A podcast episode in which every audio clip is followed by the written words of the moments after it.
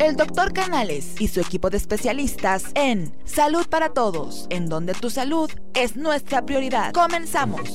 ¿Qué tal? Muy buenos días en uno más de tus programas Salud para Todos, transmitiendo en vivo desde nuestra nueva sede, el Colegio de Ginecólogos y Obstetras, profesor doctor Alfonso Álvarez Bravo del Hospital Español de México, cuya misión es promover la educación médica continua entre sus colegiados y asociados cuyo presidente es el doctor Jaime Kleiman Polisky. Cabe mencionar que es un programa sin fines de lucro. Nos puedes escuchar y seguir en todas las redes sociales como Salud para Todos. Síguenos en Facebook, en Twitter, en YouTube, en Instagram, en Spotify y en todas las tiendas digitales. Les habla su amigo el doctor Roberto Canales, quien es médico internista y miembro de la Asociación Americana de Endocrinología Clínica. Miembro de nuestro staff, el doctor Fernando Casillo Lira, quien es médico internista y se dedica a la medicina tradicional china. Ok, muy buen día. Nuevamente un gusto con ustedes. Voy a tener el gusto de presentar a nuestro invitado de hoy, al doctor Francisco José Bernardés Zapata.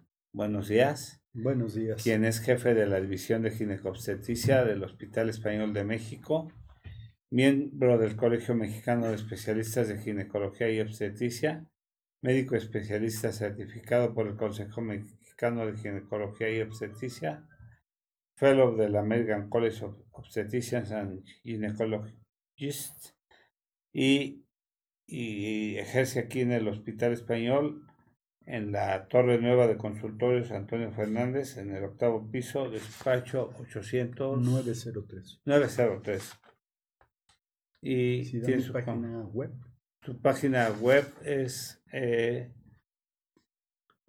www.ginecologosdf.com y el tema de hoy es embarazo y COVID. Muy bien. Muy bien. Buenos días. Buenos, días, doctor. Buenos días. Fíjense que en realidad eh, cuando planteamos eh, todo este fenómeno de la pandemia que estamos viviendo, como médicos hay tres cosas que nos llaman la atención, por lo menos desde mi perspectiva. La primera es qué está pasando. La segunda es cómo me cuido. Y la tercera es qué impacto va a tener. Entonces, pues muy simple, cuando empezamos a ver todo esto, eh, estos fenómenos que estaban existiendo en, el mundo y nos llegaban las noticias de China, pues la mayoría de las personas decían, eh, a mí no me va a pasar, como adolescentes.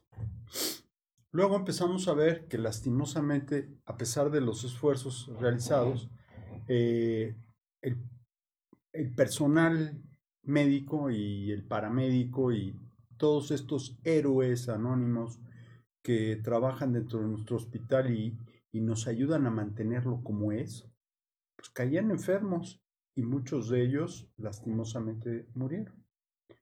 Todas estas cosas hicieron que yo hiciera una presentación que se llama Enfrentando la Pandemia, que tiene, primero, no a mí nadie me pagó por hacer esto. Estoy aquí por el gusto de compartir lo que tengo que decir y por el gusto de ayudar a la gente que pueda servirle lo que estamos planteando. Entonces, el primer planteamiento es cómo me tengo que cuidar. Y entonces, enfrenta un hospital a un nuevo reto, en donde tiene a pacientes que venían al hospital normalmente, un diabético que tenía que controlarse, eh, un hipertenso que tenía que controlarse, el que le da la apendicitis, la paciente con el quiste de ovario, la paciente que tiene un embarazo normal, el paciente que entra en cetoacidosis, en fin, el grupo de pacientes que habitualmente llegaban a nuestro hospital. Y ahora, este grupo está enriquecido por pacientes que tienen esta enfermedad nueva llamada COVID-19, que es la abreviatura del SARS COV-2 y que yo me voy a referir a ella como COVID-19. Entonces, estos pacientes COVID-19 se suman a los habituales Y los habituales pueden ser positivos al COVID o negativos al COVID. Entonces, en realidad, cuando vemos la imagen que estamos teniendo, no sé si están pasando mi imagen y de mi presentación, se, le agradecería mucho que eh, fuéramos a la segunda diapositiva y esa mera. Entonces, vemos cómo nosotros en el centro, en realidad lo que tenemos es un, una, un, grupo de pacientes que están intermezclados de todas, todas, eh, pacientes habituales COVID positivo, habituales COVID negativo, más pacientes COVID. Entonces, esto es la zona en la que ahora nos estamos moviendo. Y eso genera una inquietud muy importante, porque nosotros como médicos tenemos la siguiente pregunta. ¿Cómo podemos enfrentarnos? Pase la que sigue, por favor. ¿Cómo podemos enfrentarnos a la pandemia de forma segura, en forma colectiva, es el hospital, y en forma individual, en nuestro consultorio? Entonces, cuando llega un enfermo frente a mí, yo tengo tres posibilidades para ese enfermo. El primero es que sea COVID positivo, el segundo es que sea COVID negativo y el tercero es que no tengo ni idea.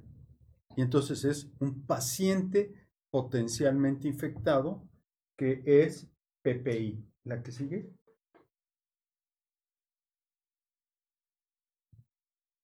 Y entonces lo que yo debo de hacer es un tamizaje, que ahora le están llamando triaje.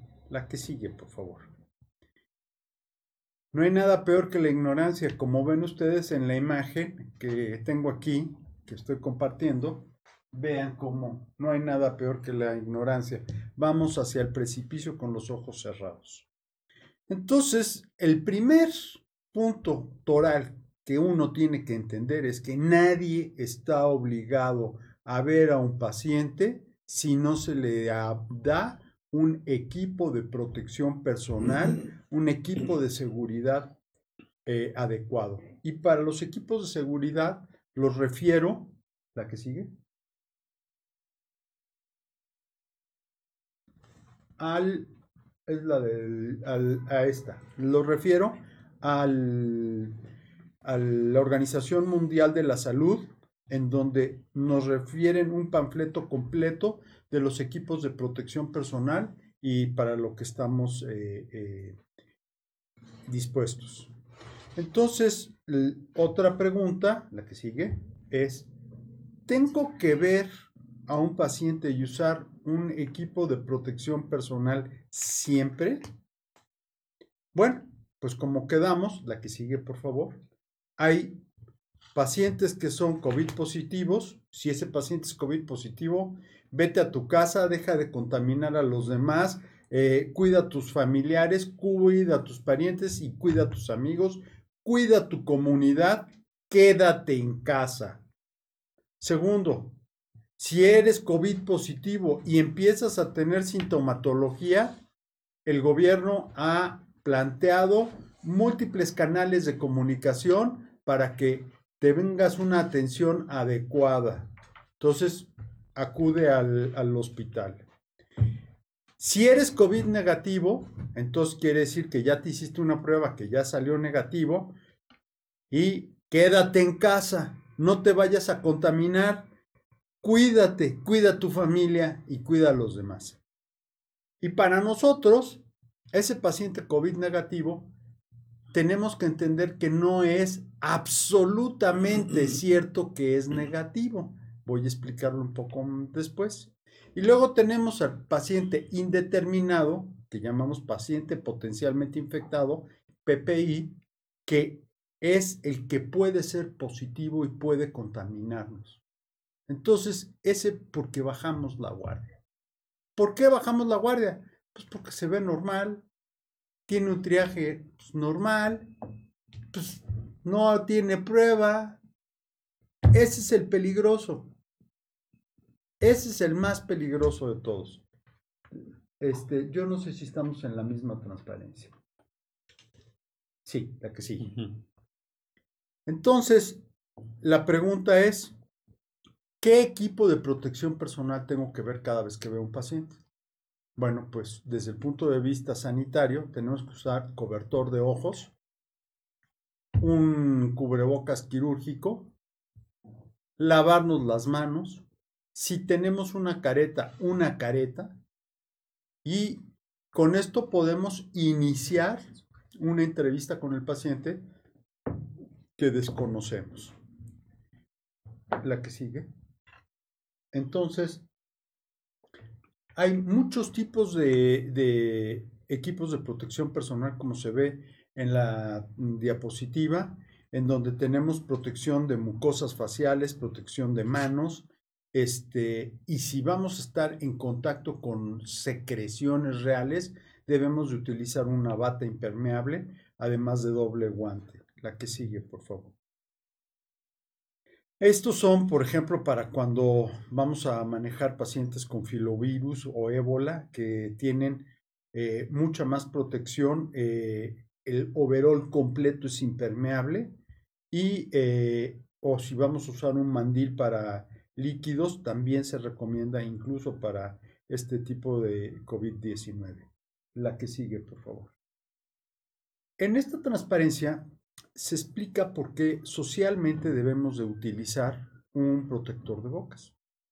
Si y el protector de bocas o el tapabocas tapa la boca y la nariz y no lo usamos de cuello.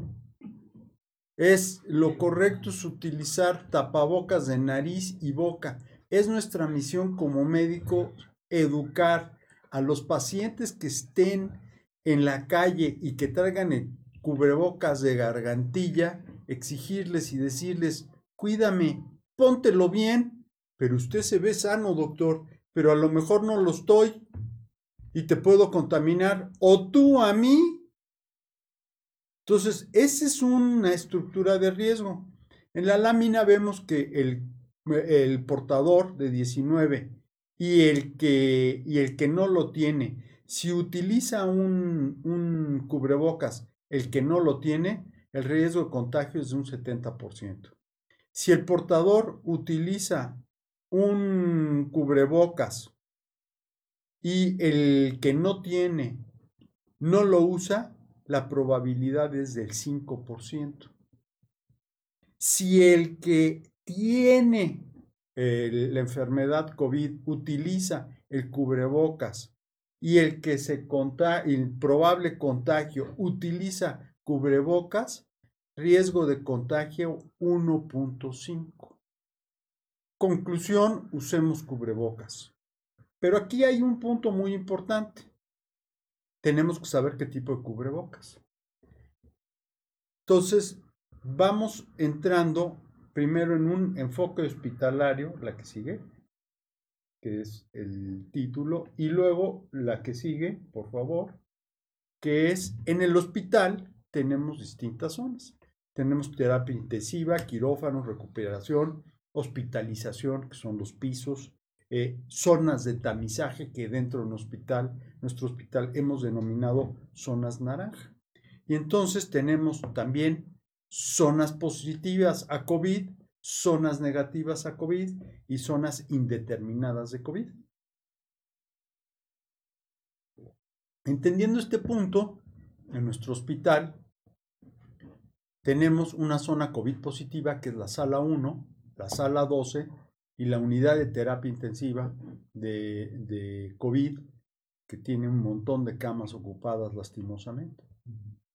¿Y por qué es importante separar las camas COVID y las zonas COVID? Porque hay un, concepto nuevo que ha costado trabajo meter en la cabeza, que se llama aerosolización, y lo dije despacito para no equivocarme. Aerosol quiere decir que son partículas todavía más pequeñitas de lo que pesa el virus, que en un momento dado quedan suspendidas en el aire. Y entonces el número de partículas virales lo conocemos y lo manejamos como carga viral. Cuando un paciente está muy contaminado, tiene una gran carga viral. Un ejemplo traspolado, parcial, sin tanta ciencia, es un paciente que tiene este eh, HIV, podríamos plantear que como tiene HIV, este, tiene un impacto sobre sus CD4 y entonces eh, tiene una gran carga viral. Cuando les empezamos a dar sus medicamentos antirretrovirales y todas sus cosas, disminuimos la carga viral del enfermo y entonces en consecuencia los CD4 deben de aumentar. Lo mismo sucede un poco pensando en la analogía de la hepatitis, la hepatitis B. Si está muy malito el paciente, pues tiene chorro de virus en la sangre. Eso se llama carga viral. Lo mismo estamos viendo ahora. Entonces, cuando vamos a una zona COVID positiva, tenemos que ir muy cubiertitos, porque en el ambiente pululan los virus durante algún tiempo por este fenómeno de, los, de las aerosolizaciones. ¿Ok? Bien. Idealmente, mejor movernos en una zona COVID negativa. Mi casa. Yo no tengo enfermos de COVID. Entonces, mi casa es una zona COVID negativa. Ahora, llego a urgencias del hospital. Es una zona indeterminada porque yo no sé si el paciente tiene o no tiene COVID. Es una zona de riesgo. Hay que cuidarse, hay que estar tapados, hay que mirar a los pacientes y hay que tamizarlos y, trias, y triagizarlos. Si se me permite la expresión de triage, porque no es lo mismo triage que tamiz aunque se estén utilizando de forma sinónima. Entonces, entendiendo esta circunstancia, pásenme la que sigue, la realidad es la siguiente. Vean cómo la zona COVID negativa se sube a la zona COVID positiva y la zona indeterminada invade las tres zonas en, en todas las áreas de, aquí, de la hospitalización que tenemos divididas. Terapias intensivas, quirófanos, recuperaciones, hospitalizaciones, etc. Entonces, la que sigue.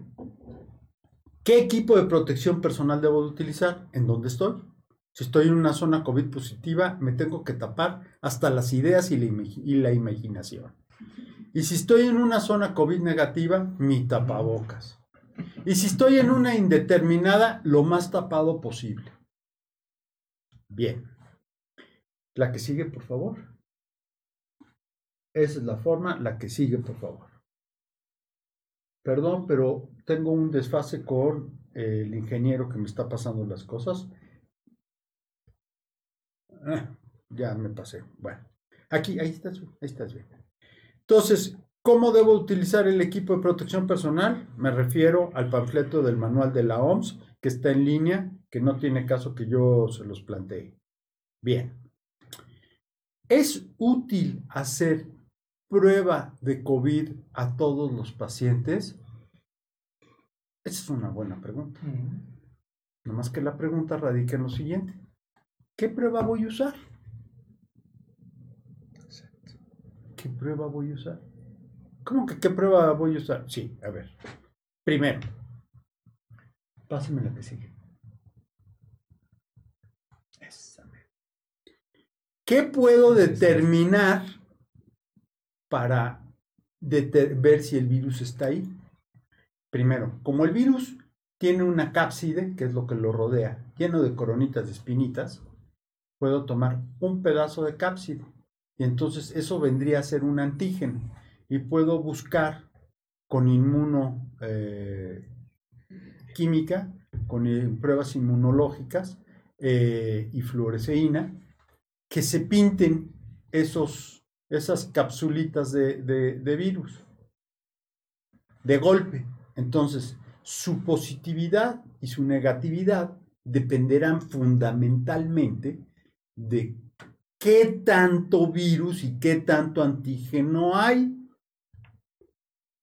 Segundo, puedo tomar una muestra del paciente y en vez de buscarle las capsulitas de afuera, buscarle el RNA del virus, multiplicarlo con la PCR, que es una reacción en cadena de polimerasa, Entonces esto va a hacer que yo tenga muchas secciones de RNA del, del virus y eso tarda 8, 10, 12 horas, lo cual es inaceptable en una sociedad que está acostumbrada y enferma de inmediatez.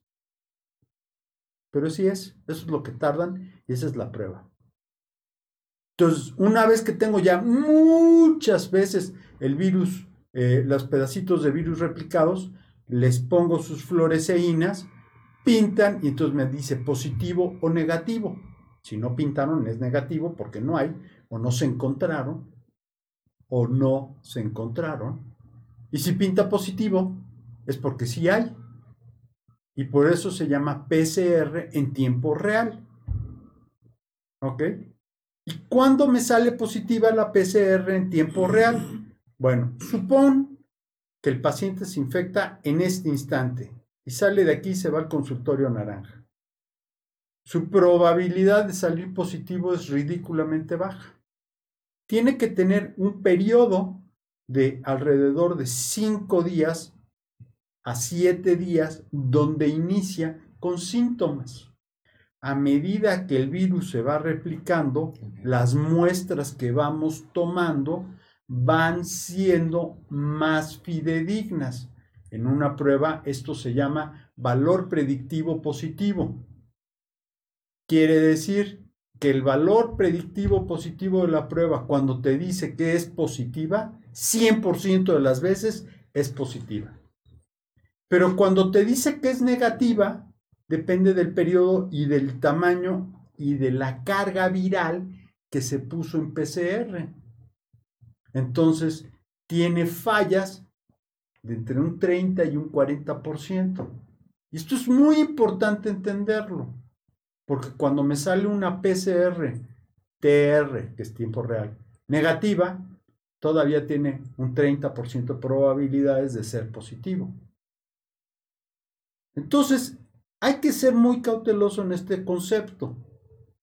Luego, otra prueba que podemos hacer es la determinación de IgMs contra el virus del coronavirus.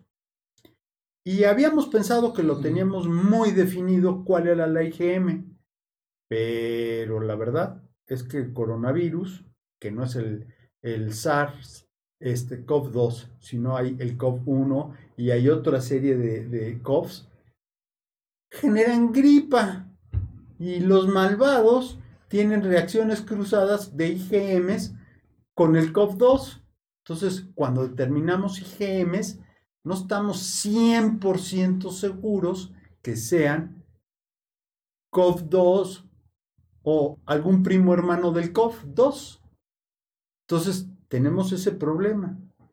Y normalmente, como ven en la gráfica por ahí de los 14 días, empieza la generación de respuesta de memoria inmunológica. Y la memoria inmunológica es muy interesante porque podemos hacerla a partir de células, linfocitos T y linfocitos B. Y los, y los linfocitos además generan inmunoglobulinas tipo G. Y esto es muy bueno, muy interesante porque todo mundo pensamos que cuando tengo IgGs ya tengo inmunidad. Y ya ahora sí que Quickly con el COP2 y todavía no estamos seguros en esa posición porque se está viendo que sí generamos el IgG, pero que no generamos tanta memoria como quisiéramos. Y que se está perdiendo esa IgG al, a largo del tiempo. Los pacientes chinos que tuvieron positividad, que hicieron IgMs y que hicieron IgGs, ahora están empezando a darse cuenta que esas IgG se están disminuyendo de valores. Es un poco lo que pasa cuando, cuando vemos y buscamos eh, anticuerpos antivirus BPH que hemos logrado a través de inoculación de, de vacunas. Vemos como los IgGs a lo largo del tiempo van disminuyendo, pero en el caso de las vacunas se mantiene un nivel suficiente como para proteger de una reinfección y disparan una memoria inmunológica. Aquí no estamos tan seguros. Entonces, entendiendo esto, Yo puedo tener un paciente PCR positivo, IgM negativo, IgG, IgG negativo, es un paciente que está recientemente contaminado y que está iniciando la enfermedad. Exacto. PCR positivo, IgM positiva, IgG negativa, está bien infectadito con una respuesta inmune como debe de ser. IgG positiva, IgM positiva, PCR negativa, ya está controlando la enfermedad y ya no es contaminante. Entonces, cuando uno plantea y dice, voy a hacer un examen de PCR universal a todos mis pacientes, lo ideal es, haz pruebas, haz más pruebas, más pruebas, todavía muchas más, no las 40 por 100 mil que hace, que hace nuestro país. Nosotros deberíamos de hacer más o menos, más o menos, cada dos semanas, 240 millones. Más o menos, para tener una certeza, ¿eh? De hecho, se dice Eh. que nuestro país es el que menos hace pruebas, ¿no? Ujú. Pues sí. En el mundo. Entonces, a la larga eso podemos pagarlo, ¿eh? Y lo podemos pagar en el sentido de que nuestro personal sanitario se puede enfermar. Doc- Doctor, creo que ya lo estamos pagando. Sí, yo creo que sí. No la larga. Ya, ¿Sí? A corto plazo. Ya lo, ya lo, ya lo iniciamos Ya a, lo estamos a.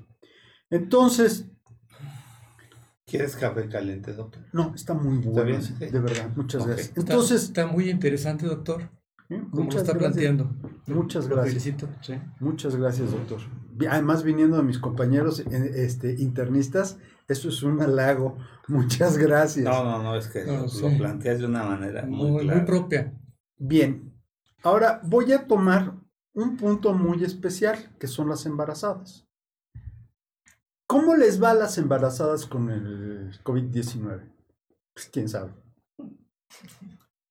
Se acabó la plática. No, no, no, no. A ver, no, sí, pero a ver, ¿qué pasa? Es muy fácil. Si quieres seguir eh, pasándome Pero transparencias, esa, esa parte introductoria fue tan importante para el- esto que Para sentar en bases. este momento, sí, bien, muchas gracias. ¿La que sigue todavía? todavía se va a afianzar y se va a comprender mucho mejor. Sí, no sé, es que no alcanzo a ver cuál, cuál es. Es una anterior, un par anterior. Otra anterior. Yo pido al público que está viendo, la verdad es que lo lamento, sí, esa mera. Eh, lo lamento que vayamos desfasados la plática un poco con las imágenes, pero es la primera vez que estoy sentado aquí y no, No, sé hacerlo. placer Sí. Entonces, la pregunta es, ¿es útil? Primero, ¿qué pasa con las embarazadas? La primera respuesta es no sabemos. ¿Por qué? Porque esta es una enfermedad que hoy tiene cuatro meses. Y los embarazos duran nueve meses. Entonces, empezamos a ver ciertas cosas que nos llaman la atención a los obstetras. Primero, transmisión vertical no se ha demostrado. Eso es bueno. Sí. Eso es muy bueno. ¿O no? Porque si yo tengo en el segundo, en, eh, en la segunda mitad del embarazo, cuando el, cuando el niño ya tiene un sistema inmune más o menos completo que lo puede defender y además tiene un sistema de respiración que se llama placenta, que no le afecta a los pulmones al bebé y que lo mantiene, pues podría yo pensar que si no le genera un, en el segundo trimestre una enfermedad importante, pues lo que va a generarle es una respuesta inmunológica inútero y que le fuera a mejorar. Pero eso es ciencia ficción. Ciencia ficción. Eso no está demostrado. Lo que está demostrado hoy en día es que de todas las series, que son como 200 señoras embarazadas COVID positivas publicadas, solo una que tuvo un desprendimiento de placenta, en donde hubo rotura de cotiledones de la placenta y mezcla de sangre entre el bebé y la mamá, solo una, ¿eh? Un caso traumático, específico, estructurado. Contaminación.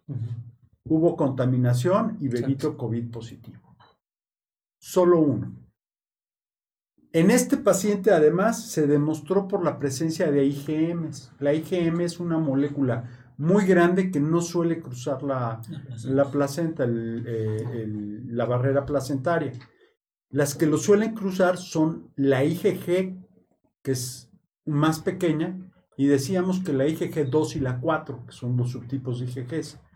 Entonces, para poder encontrar o definir que un paciente tiene COVID, es un criterio. Pues antes decíamos que haya venido de Wuhan, China, y que tenga catarro y que se esté muriendo y que tenga una prueba de COVID positiva, ¿no? Ese era el criterio. Lo que sucedía es que llegaba a ciertos centros de salud y decían, mmm, tiene influenza. Y entonces había brotes en esa zona. Bien. Exacto. Este. Y al bebé. Entonces el bebé se pone en aislamiento de esa mamá COVID positiva. Se le toma el examen de COVID al, al nacimiento y se le vuelve a tomar a las 48 horas, PCR en tiempo real. Y algunos están haciendo IgMs e IgGs. En ese paciente que estamos mencionando, en ese recién nacido que no le fue bien, ese bebé tenía IgMs positivas y tenía IgGs positivas y tenía PCRs positivas.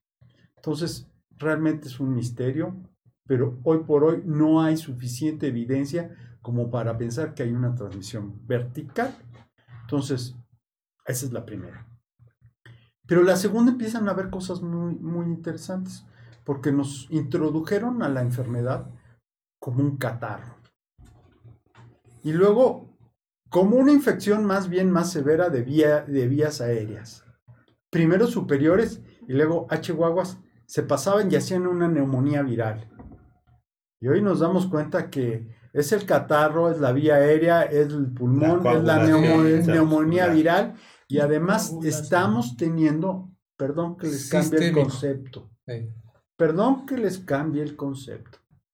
Estamos teniendo ahora una estructura que es el gran problema que tenemos en todas nuestras enfermedades crónicas degenerativas. Cuando yo a mis alumnos, con todo respeto, les digo, oigan, ¿Qué es la diabetes? Todo el mundo me dice azúcar elevada en la sangre. Mm. Pues sí, lo que dice la cocinera. pues sí. Pero cuando en realidad nos vemos y damos cuenta que es la consecuencia dentro del endotelio vascular de los niveles elevados de glucosa a lo largo del tiempo, de manera prolongada, y el impacto entonces tenemos un concepto de una enfermedad sistémica muy distinta, muy distinta, que se aplica también a la hipertensión. Claro. Y que ahora estamos empezando a entender que este condenado malévolo virus genera daño en endotelio. Y cuando te generan daño en endotelio, puedes irte hacia una coagulación intravascular diseminada, puedes ir hacia una trombo, eh, este, trombogénesis, ¿cómo podríamos decirlo en, elegante, en bien? Generación, una trombofilia.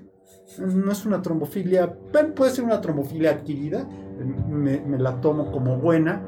Puedes ir a un problema de homeostasis en donde el endotelio empieza a ser como una malla ciclónica y sale absolutamente todo un hacia un edema. del equilibrio, ¿no? Entonces tenemos el equilibrio total, sí. Sí, entonces tenemos una, un, rompimiento homeostático. Y cuando entendemos este concepto, entonces ya me quiero ir a mi casa, no quiero estar en el hospital, no quiero ser doctor y a mí que ni me manden la comida. Me como mi pata de jamón serrano en este año.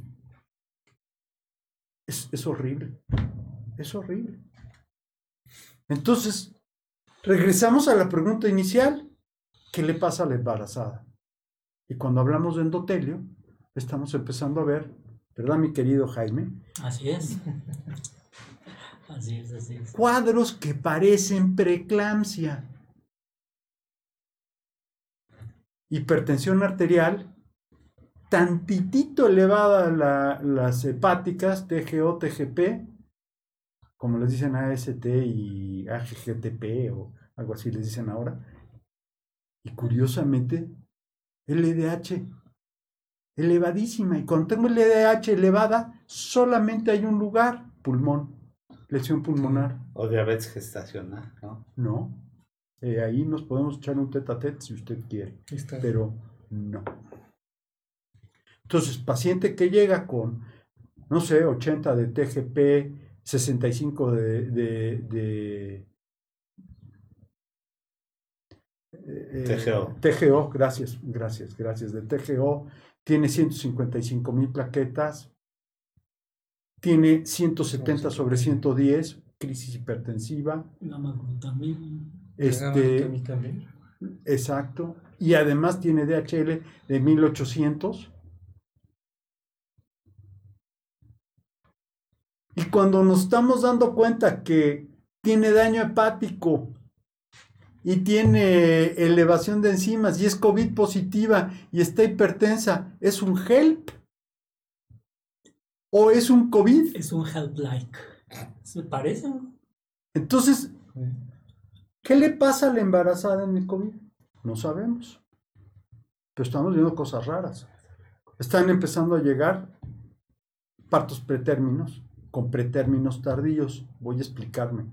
Un pretérmino tardío es de las 36, 35 semanas, dependiendo qué clasificación uses, a las, a, a las 38. Eso es un pretérmino tardío. Oiga, pero la ley dice que a partir de las 37 son término. De término. Eh, Sí, son abogados. Me parece muy bien.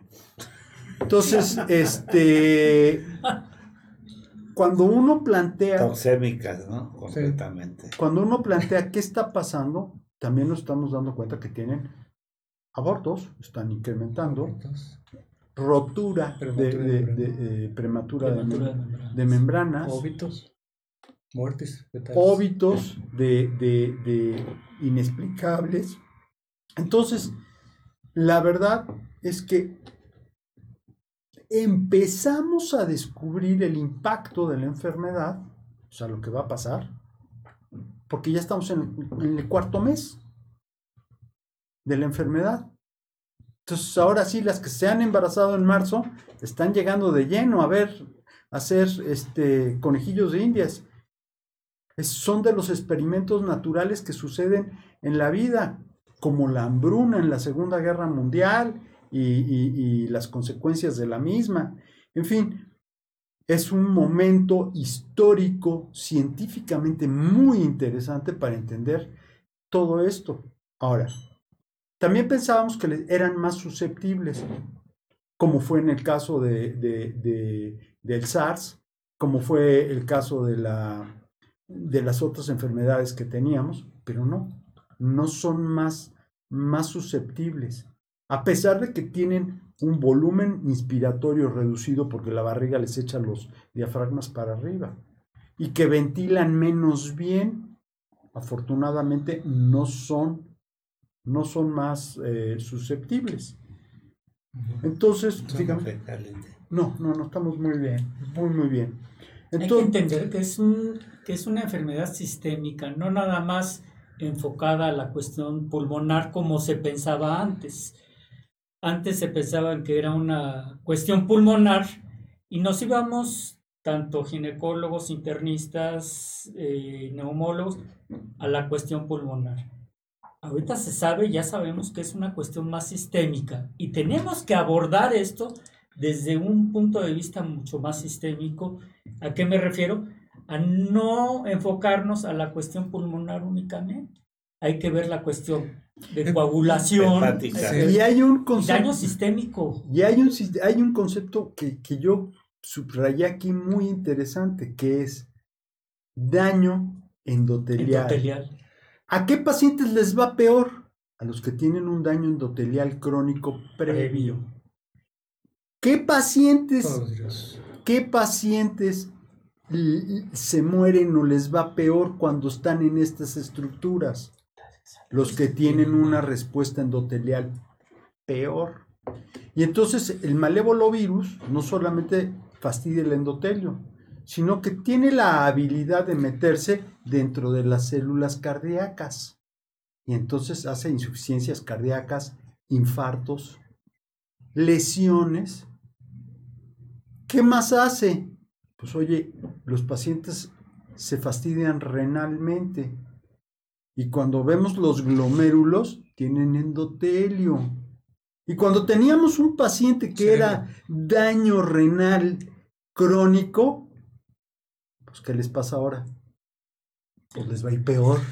Es. Ahora, esto es parte de los internistas, perdón por Sí. haberme metido. No, no, no, No, no, no, no, no, perfecto. Está perfecto porque aquí el concepto y el dilema es esto, ¿no? Lo que estaba mencionando el doctor, de otras palabras, usted también, daño endotelial severo. O sea, en este caso sería el equivalente a, ya lo hemos platicado, sobre todo en otros casos, en otros casos, tipo de, de- de presentaciones. Hay una metainflamación. ¿Qué significa? Es sistémico, como lo comentan en este momento. Daño endotelial, todas las paredes vasculares están totalmente inflamadas.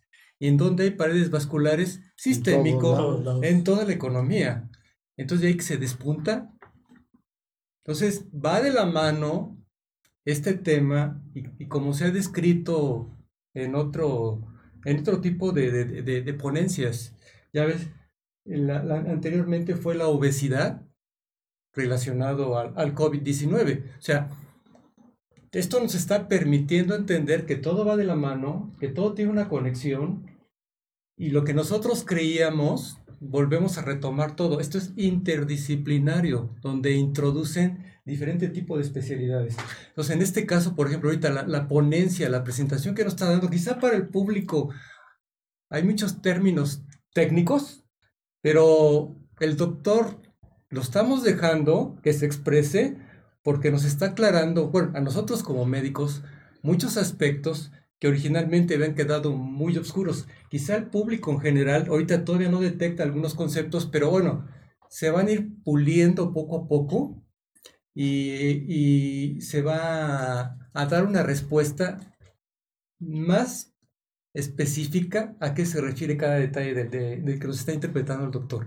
Además, quiero Es un mencionar lenguaje muy técnico en este momento, pero bueno, se vale en este Sí. momento por el, por, por el tipo de presentación que está llevando a cabo el doctor. Además, quiero, quiero plantear lo siguiente, ¿no? Otra más. Uno tiene que entender, y esa es su obligación de uno, que lo que yo digo como verdad, mañana puede ser una mentira, ¿eh? Exacto. Y que no hay como el contexto clínico y el juicio clínico para la aplicación de conocimientos. Exacto. Eso es muy importante. Ahora, entonces, una embarazada requiere mayor atención. No más por la historia de que en las pandemias, en las epidemias anteriores, tuvimos este, más muertes maternas por neumonías. Entonces, pues hay que, hay que cuidarlas, hay que escucharlas, hay que tamizarlas con el triaje, con el triaje. ¿Ok? Y además, pues tienen sus cuadros clínicos clásicos y entonces eh, la pregunta es aquí muy clara. ¿Le puedo tomar una placa de tórax? Sí, le puedes tomar una placa de tórax. Le necesitas tomar alrededor de 100 placas de tórax para que le empieces a hacer algún daño al bebé. Pero además, si le pones un mandil de, Sí, sí. de plomo, le va a ir muy bien. Y de hecho, cuando empezamos a hablar del diagnóstico y cuando empezamos a hablar de las pruebas diagnósticas, omití, porque la sensibilidad de la tomografía axial computarizada de tórax en un paciente COVID negativo con lesiones pulmonares hace que sea más eficiente que la propia PCR. Entonces, Exacto. uno tiene que entender el punto clínico donde está. Por eso lo que usted comentaba, hay que particularizar, individualizar cada caso. No siempre es lo que nos sustenta todos los datos. Hay que corroborar con otros estudios. Finalmente, si me pasas la que sigue, yo comenté que México tendría que estar haciendo alrededor de eh, Sí. 240 millones de pruebas cada dos, eh, cada dos semanas, lo cual es una burrada. Lo que estoy diciendo es, es imposible, no lleva. Entonces, en la gráfica tengo a quién le puedo hacer o le debo de hacer pruebas y a quién no. Si yo voy caminando por la calle, me he cuidado, no tengo síntomas y no voy a entrar a un riesgo nosocomial, pues, pues no me tienen que hacer prueba. No me tienen que hacer placa de tórax, en teoría. Entonces, pero si voy a entrar a un evento, la historia es diferente. La placa, la imagen aquí dice que es eh, en épocas de crisis hay que priorizar los recursos. Y la prioridad número uno es para los pacientes hospitalizados y para los pacientes y para las personas eh, de salud, encargados de la salud, médicos, enfermeras, afanadores, camilleros, limpiadores de pasillos, este, todo ese ejército que está invisible en un hospital y que es la maravillosa gente que nos mantiene en pie, ¿sí? que tenga síntomas. Entonces, prioridades, eh, trabajadores de la salud con síntomas, pacientes con síntomas. Segunda prioridad, los pacientes que están en, en instalaciones durante largo tiempo, asilos. Los pacientes que tienen más de 60 años, que yo ya estoy en eso. Yo también. Los pacientes que tienen alguna comorbilidad estructurada. Y tercero, los de la línea de guerra que tienen síntomas. Los primeros respondedores. Y prioridad número tres, los que, este, los que van a entrar a una facilidad. Eh, eh, pido disculpas porque está en inglés. ¿eh? Los que van a entrar a una, instalación. Entonces, a medida que va pasando el tiempo, estamos aprendiendo a desarrollar y se está abaratando la prueba. La prueba es cara por el equipo que se requiere para tomarla, no por correrla. Y los reactivos que hay son caros porque todo el mundo los quiere. Es la ley de la oferta y la demanda pero en realidad cada vez estamos más capacitados y, tenemos más capacidad numérica para hacer más pruebas en todos los laboratorios, a pesar de que tenemos ciertas restricciones gubernamentales para ello. Ok.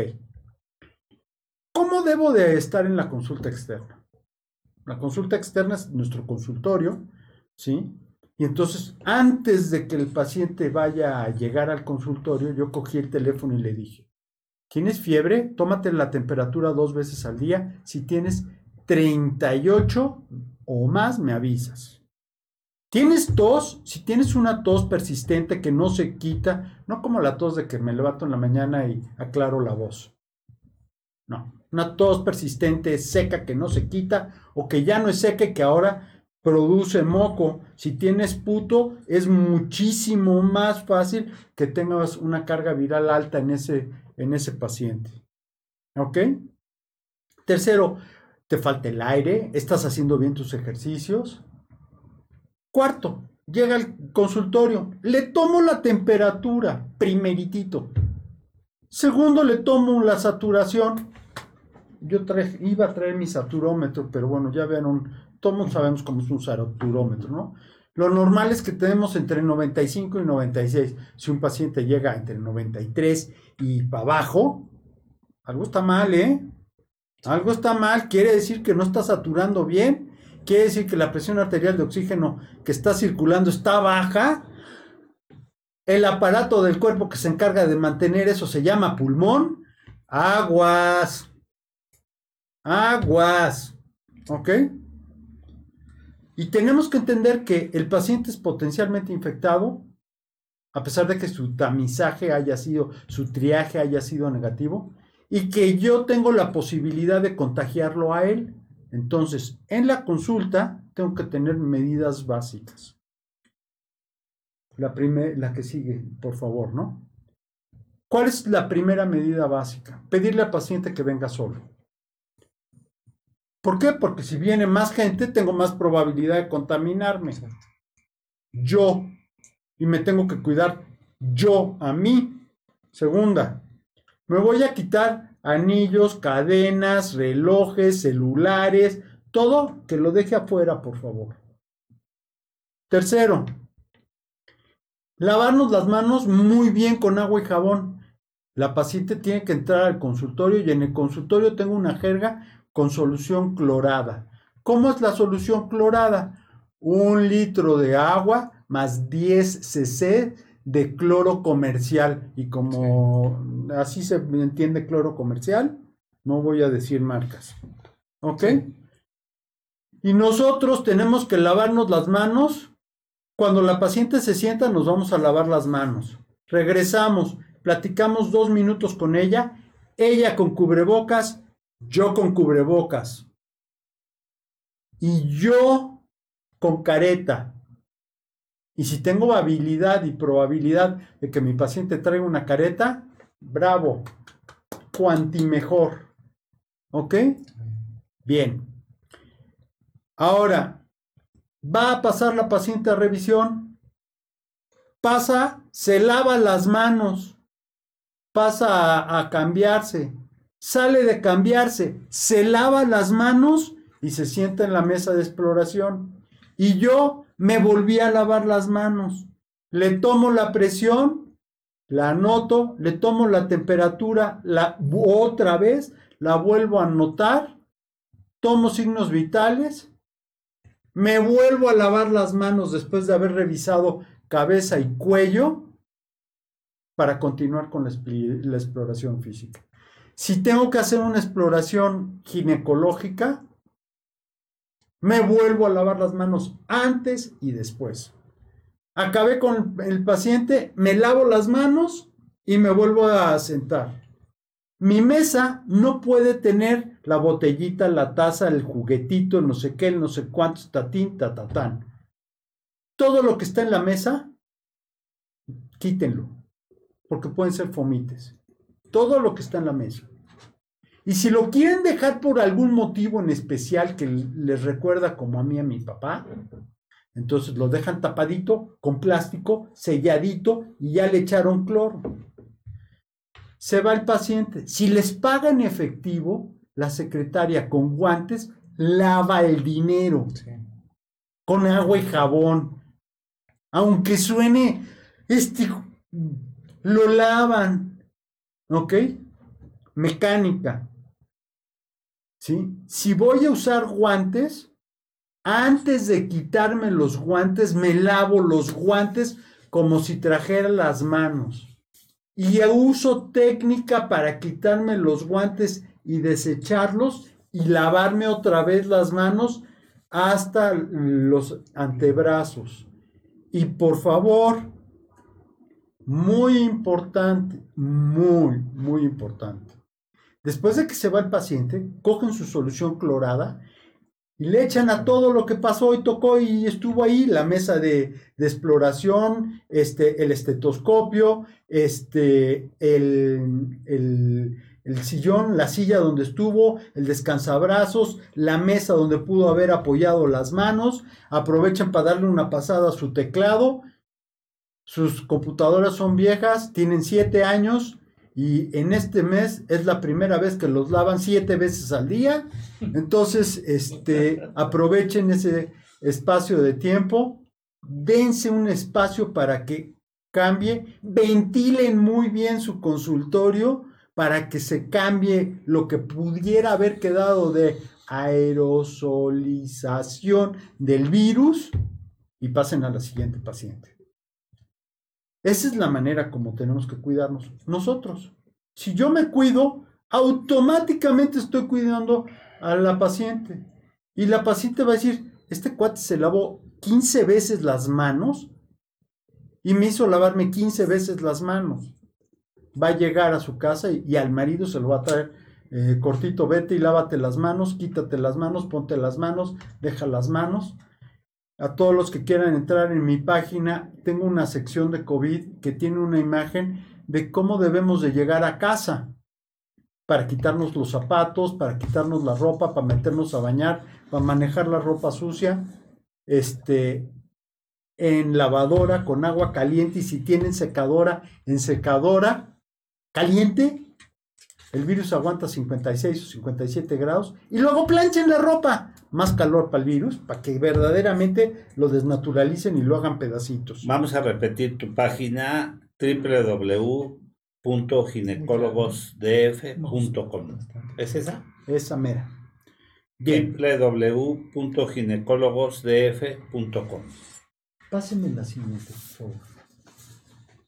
Este, yo les dije que había que usar eh, cubrebocas. Entonces, muy importante entender la que sigue.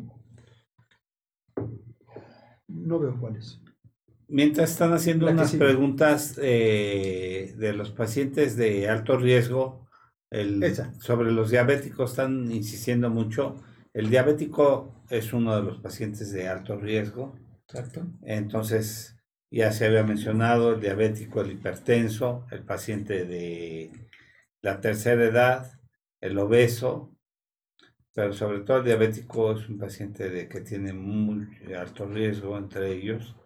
Y no sé si El, el que no se sabe que es diabético, que no se acostumbra rutinariamente a investigar en las mismas familias en donde hay varios miembros con diabetes, no se vigila, no se acostumbra.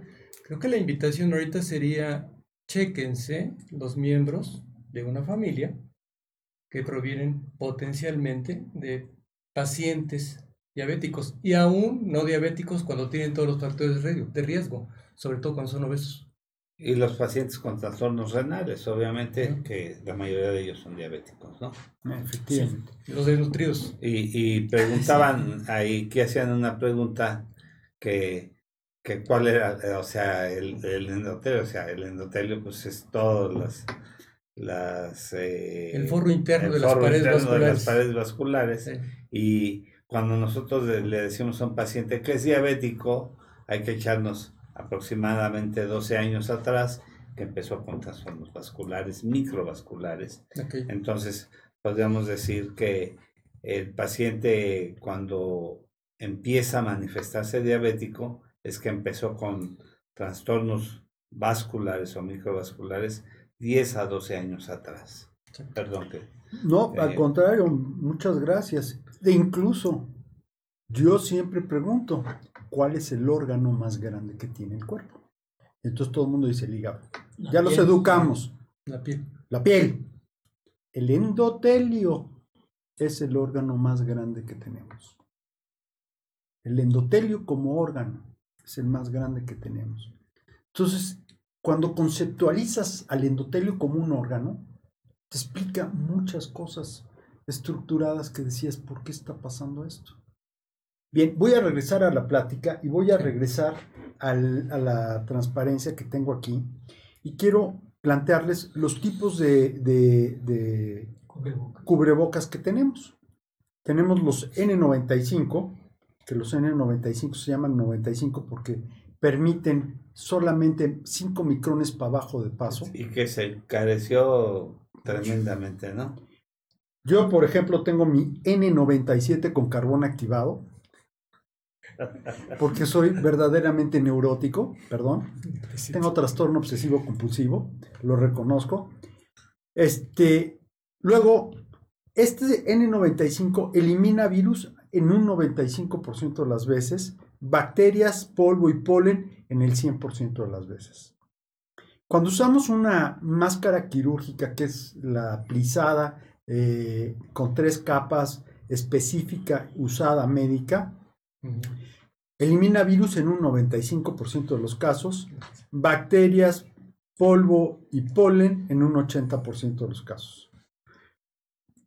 Cuando usamos la mascarilla FFP1, que es un tipo de mascarilla que utilizan, por ejemplo, para, eh, para pulidos y encerados y cosas de ese tipo, bueno, esas eliminan 95% de virus y 80% de bacterias, polen y, y- y polvo. Cuando decimos de carbón activado, elimina el 10% de virus, bacterias, polvo y polen en un 50%. Cuando usamos las de tela, eliminan este 0% de virus, Hay que decirle a Gabriel, ¿no? Que Sí. de- De Batman y todo eso. Bacterias, los, los aerosoles, ¿no? Penetran. exacto. Bacterias, polvo y polen en el 50%, los del tela. Y los de esponja no sirven para nada. Esos no eliminan nada. Así es que, por favor, esos no los usen. Por favor, esos no los compren. ¿Cuáles son los que debiéramos utilizar? Las máscaras quirúrgicas eh, que tienen un costo aproximado cuando no están en, en sistema encarecido como el que tenemos ahora, 5.50. Y esos duran mientras estén eh, eh, secos. Pueden durar alrededor de 24 48 horas secos. Como sabemos, si los echo a la secadora, aunque estén secos, y los echo a la secadora, los virus se van a coagular. Así es que, chichichín, hay manera de reutilizarlos. No con tanta eficiencia, pero a falta de pan, tortillas. En, en épocas de escasez es muy importante. Y es muy importante que empecemos a pensar formas en que tenemos que reutilizar toda esta basura que está contaminando al mundo. Es muy, muy importante. Entonces, voy a ir a ver a un paciente COVID positivo. Uso mi N95. Voy a estar en una zona de triaje donde llegan pacientes que se sienten mal y tienen una alta probabilidad de tener eh, COVID N95. Y además tú. Y además, equipo de protección por el personal. Voy a ir a una zona que es COVID negativa, pues mi máscara quirúrgica, mi protector de, de ojos. ¿Ok? El paciente es negativo y yo soy negativo, utilicen su máscara quirúrgica vulgar como tal. ¿Ok? Bien. Algo que dijiste y yo creo que es muy importante. Es penoso realmente caminar en la calle y de repente ver un, un cubrebocas tirado en la calle. O sea, yo creo que este foro debe de ser algo muy importante para hacer un llamado de atención a la gente. El desecho de, de- de- de nuestros cubrebocas y todo, y no aventarlos en la calle. Hay que entender que potencialmente es, o sea, e- ese cubrebocas que está tirado en la calle puede ser Potencial. Un contaminante potencial. Contaminante. Entonces, y eso obviamente, contaminante de todos tipos. Entonces, yo creo, yo hago un llamado a toda la gente, pues, a que, a que pues veamos cómo podemos desechar nuestro, nuestro equipo, sí, nuestros cubrebocas y no aventarlos a la calle. Otra cosa muy interesante es, por favor, no le echen cloro al cubrebocas, porque a la hora que se lo Ni pongan, inyectárselo, como dijo No, cierto no, presidente. porque a la hora que lo van a respirar les va a ir del carajo. O sea, les va a ir muy mal. Pueden hacer una neumonitis química. Y la Exacto. otra cosa que es muy importante es no los planchen porque tienen plástico. ¿Ok? No los Destruyen. planchen porque destruyen. ¿Ok? Esos son, son dos consejos muy importantes. Entonces, si, si me pasas las Y por ejemplo, a todas las la personas que, que les obsequian cubrebocas en el metro, porque ya ahora es obligatorio Para portar. para portar cubrebocas, lo que hace la gente es que los tira. Y eso es pues, una falta de respeto. Exacto. Y los tira en cualquier lado, o sea, no, no en un basurero. Pero ni siquiera el- se los ponen. O sea, el problema no es que los tiren, sino que ni siquiera se los ponen. La gente todavía no, cree, no respeta. Pasó en Semana Santa, en el mercado de la viga, la gente con toda la familia haciendo... Y, y lo que está pasando ahora es que están cerrando los mercados. Porque no han obedecido, no han hecho caso. Entonces es un llamado también, eh, doctor Bernardés, es un llamado a las personas a que entiendan y que hagan caso que esta es una cosa seria que nos puede llevar a, a una gran contaminación y que la pandemia nos cueste en verdad pues grandes problemas, ¿no? No, y sobre todo nos hemos dado cuenta que a pesar de que tenemos ya los ejemplos o el ejemplo de otros países, Desafortunadamente seguimos siendo un pueblo, como tú lo comentaste hace un momento, de creencias que yo diría alguna vez sería un poquito chuscuesto. y El, único que creo que existió es el osito bimbo, porque lo vi en llaverito. Pero esta es una realidad, es una realidad urbana, es una realidad de todo el mundo. Y desafortunadamente en espacios abiertos, como ustedes lo dicen y lo volvemos a aseverar, no se está utilizando el cubreboca. Entonces, es un llamado de atención, un jalón de orejas a toda nuestra población que ya usen el cubreboca, sobre todo en espacios abiertos, por Efectivamente. necesidad. Bueno, si después de esto no se entiende, No, y ahorita, doctor, ahorita Exacto. la verdad lo desglosó muy bien. la verdad, Me si no lo entienden, pues bueno. qué pena. Qué pena. ¿Qué pasa después? Ahora sí, pásame la, la foto. ¿Qué pasa después de que vemos a cada paciente? Pues después de que vemos a cada paciente, por favor, limpien. Limpien, limpien, limpien el- su oficina, limpien el exploratorio y limpienlo. Y no se cansen de Y no se cansen de limpiar. Entonces, pásenme la que sigue, ¿no? Todo el espacio. Puertas. En este, en este, en este, todo. en este, en esta transparencia nos indica qué paciente tenemos que ver en la consulta externa. Tenemos que ver urgencias. Debemos- no- tenemos que ver embarazadas, pero las embarazadas las tenemos que ver más separadas de tiempo para disminuir, disminuirles el riesgo de contaminación y para disminuir el riesgo de contaminación hacia nosotros. ¿Ok? Si la embarazada tiene una urgencia, hay que verla. Si la embarazada tiene más de seis semanas que no la hemos visto, hay que verla. ¿Ok? Y luego tenemos pacientes impostergables. Doctor, tengo un nódulo mamario. Tengo 50 años y mi mamá tuvo cáncer de mama. Pues, pues hay que verla, ¿no? Ujú. Luego, Lo que mencionabas. Todo. Ujú.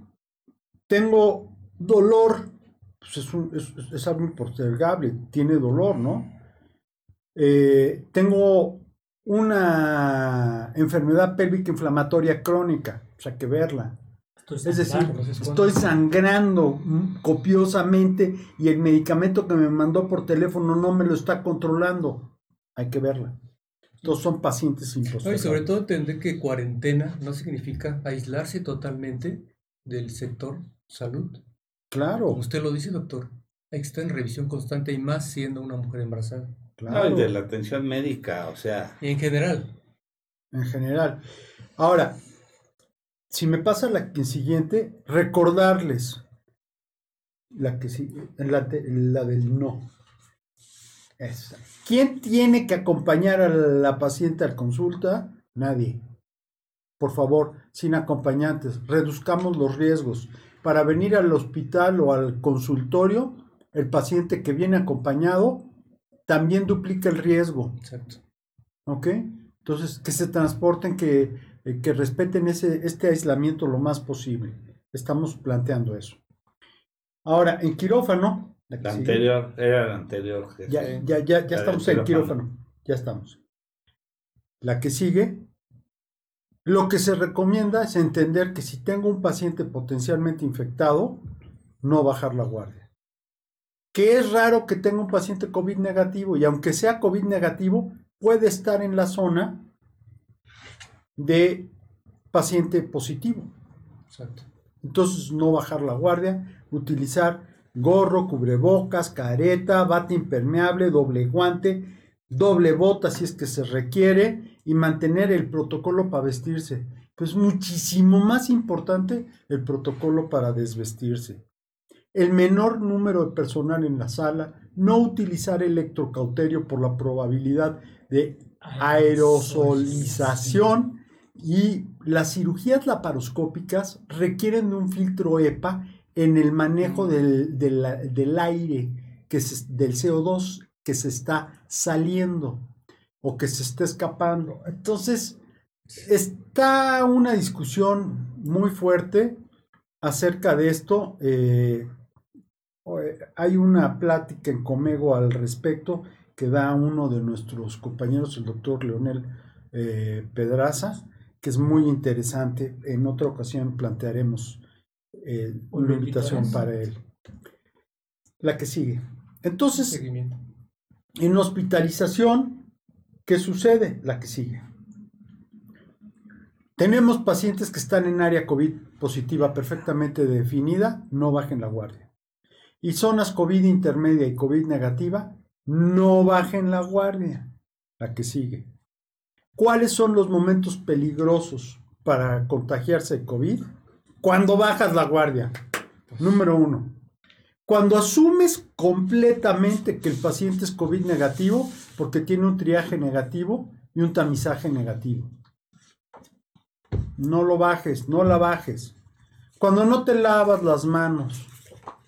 Cuando no usas tu equipo de protección eh, personal o cuando lo usas de forma inadecuada y el momento más frecuente para equivocarse es cuando te lo quitas. La que sigue. Cuando estás en la anestesia, los compañeros anestesiólogos son probablemente los que más riesgos están teniendo. ¿Por qué? Porque ellos durante la intubación y la extubación tienen una cantidad de riesgo de aerosolización muy intensa. Entonces, lo que tenemos que hacer es, el anestesiólogo va a empezar a ventilar al paciente, me salgo de la sala. Ya lo ventiló, ya lo intubó, ya tiene control dentro de los sistemas EPA, perfecto. La sala debe de tener un sistema de presión negativo, y el aire acondicionado debe de tener filtro cepa. Entonces, en ese momento, Y hay un acrílico que, que, que están utilizando en Se llama box. Box, es una caja, exactamente. sí, pero es complicado ah, este, poder este, intubar a un a paciente paciente dentro de la con caja, eso, ¿no? Sí. y el anestesiólogo debe tener un equipo completo. Y entonces, después de siete minutos, en teoría, este, de haber intubado o de haber extubado al paciente y que tenemos la presión negativa prendida, entonces en ese periodo de tiempo, eh, este, esta sala está prácticamente con una carga viral negativa. Entonces, pero hay que estar pendiente. La que sigue, por favor. Entonces, en cirugía ginecológica, no usar vaporizadores por la aerolización. Cuidado con las salpicaduras cuando estamos atendiendo partos, cesáreas o cirugías abiertas. Usar bate impermeable, de suyo siempre la usábamos. Ahora cuanto más plastificada. Ok, usar gafas protectoras, careta, máscara facial y salirse durante la anestesia. Lavado, la. Lavado obsesivo de manos. Lavado obsesivo de manos, por favor. Este, y cuando uno plantea este, el, la administración de recursos, la que sigue, durante una pandemia, uno tiene que entender, la que sigue, que el hospital se mantiene a través de sus pacientes habituales. Es decir, eso es lo que lo sostiene financieramente. Y el hecho de cerrar la puerta, pues le reduce los, los ingresos al hospital. De manera que hay que seleccionar perfectamente bien qué tipo de pacientes vas a... qué tipo de pacientes vas a, vas a estructurar para poder operar o no operar. Y los pacientes COVID negativos, digo COVID positivos, son una nueva carga para el hospital.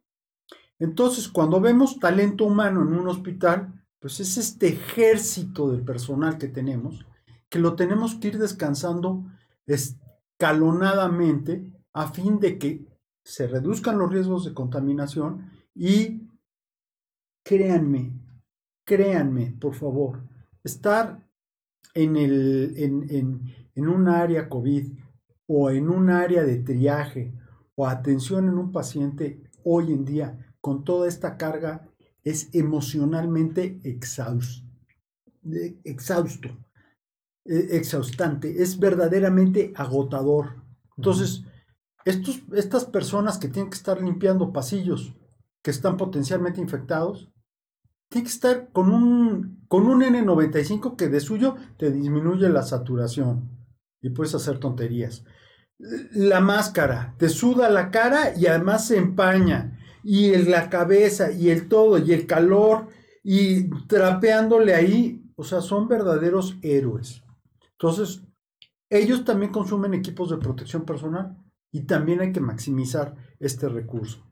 Los equipos materiales son finitos. Entonces, tenemos los consumibles, como son los equipos de protección personal, soluciones, insumos, estudios de laboratorio, medicamentos, reactivos, jeringas, detergentes, sanitizantes, que también tenemos que entender que hay que administrar correctamente. Y luego los estructurales, que es lo que tenemos que adaptar para la, para la funcionalidad y la optimización de, de las cosas del consultorio y del quirófano y del hospital. ¿La que sigue? ¿La que sigue? Estamos en una que tiene borde azul, la que sigue. Esa.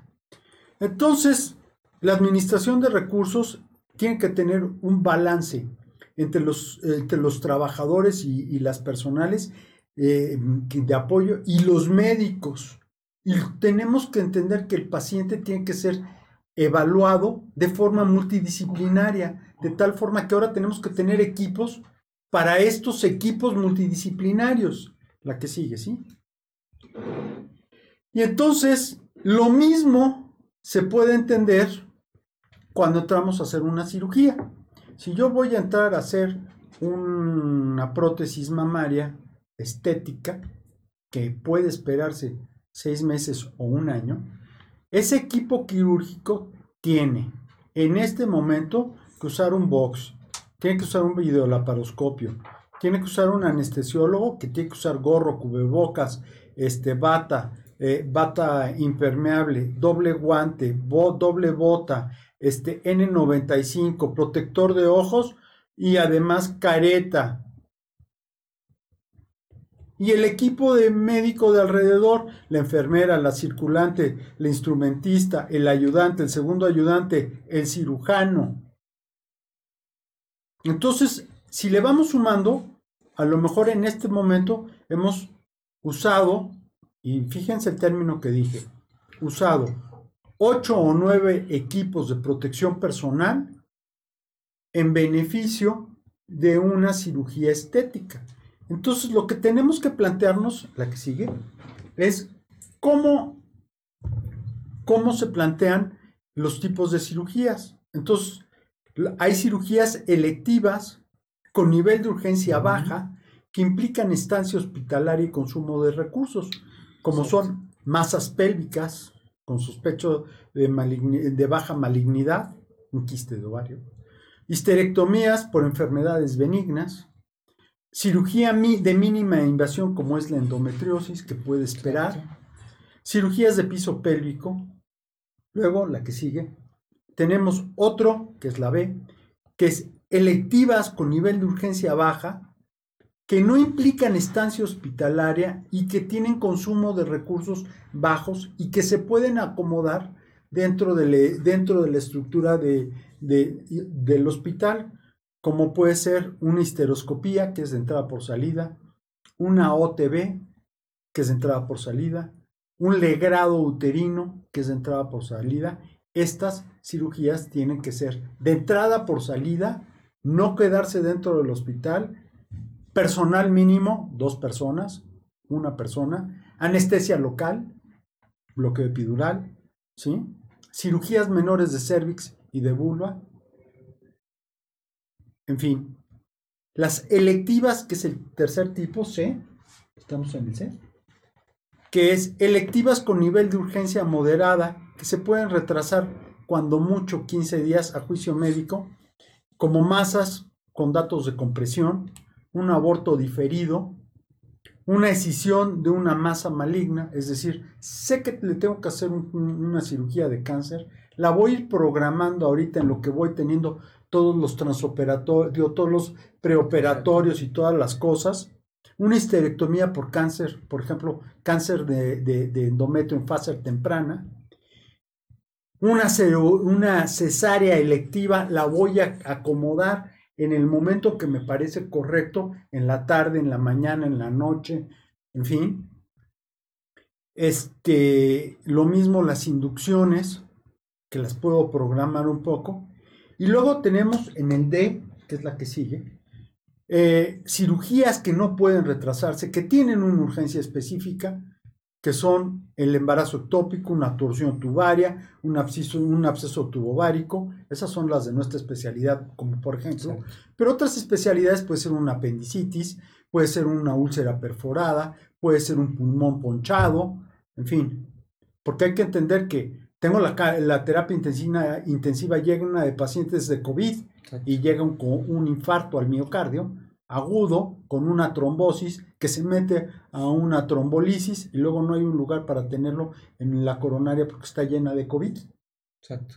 Por eso hay que separar y detener y estructurar muy bien tu recurso eh, hospitalario, el recurso de las facilidades, de la estructura que tienes. Entonces, cuando cuando vamos a operar a alguien que es de forma electiva, y aquí voy a incluir a las que son de cesárea, y aquí voy a incluir a, los, a las embarazadas de 38 y media semanas en delante, es importantísimo hacerles una prueba COVID. Sabemos que tienen falsas negativas, pero miren, esto es muy interesante. En un grupo de pacientes que los tuvieron que operar, que estaban incubando un fenómeno de COVID, ¿sí? Es decir, que tuvieron un triaje negativo y que no les hicieron prueba de COVID, ¿sí? Y que los operaron eh, porque tenían que operarla, una mastectomía radical, una, una operación, una histerectomía por cáncer de, de, cervix, este, un quiste, una, un cáncer de ovario con una rutina de ovario, pacientes que tenían pronóstico razonablemente bueno para operarse. Bueno, pues fueron 34 pacientes en este estudio. El 44% se fueron a la unidad de cuidados intensivos. ¿Ok? Y el 23% de los pacientes se murieron. Altísimo muy alto. ¿Qué onda? ¿No es importante saber si estás positivo o negativo antes de que te llegue? Sí. Bueno, yo pienso que sí, ¿no? Yo pienso que sí. Digo, a mí el sentido común ya no es que tenga que tener experiencia, como dicen, 60 millones de pacientes así para que me lo respalden. Ya vi que este grupito le fue mal es suficiente para que no me vaya tan mal, ¿no? Entonces, la que sigue. Propuesta de seguridad, todo paciente que ingrese al hospital que se haga una prueba COVID. Si es, si es un parto, si es una cesárea y el acompañante tiene el derecho de estar ahí, perfecto, pero su derecho no es mayor al mío de protección. Entonces, desde el punto de vista bioético, yo tengo derecho a cuidarme, aunque él tenga derecho a ver el nacimiento de su bebé. ¿Cuál es la solución al problema? No te dejo entrar si no tienes una prueba COVID negativa. Es como en un tiempo la prueba del VIH, ¿no? Como en un tiempo la prueba del VIH. Los médicos debemos hacernos una prueba basal. Sí, sí deberíamos hacernos una prueba basal.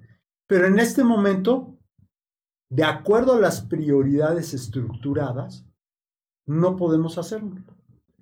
Ya les pasé la lámina. Pero aquí hay otro problema estructural muy importante.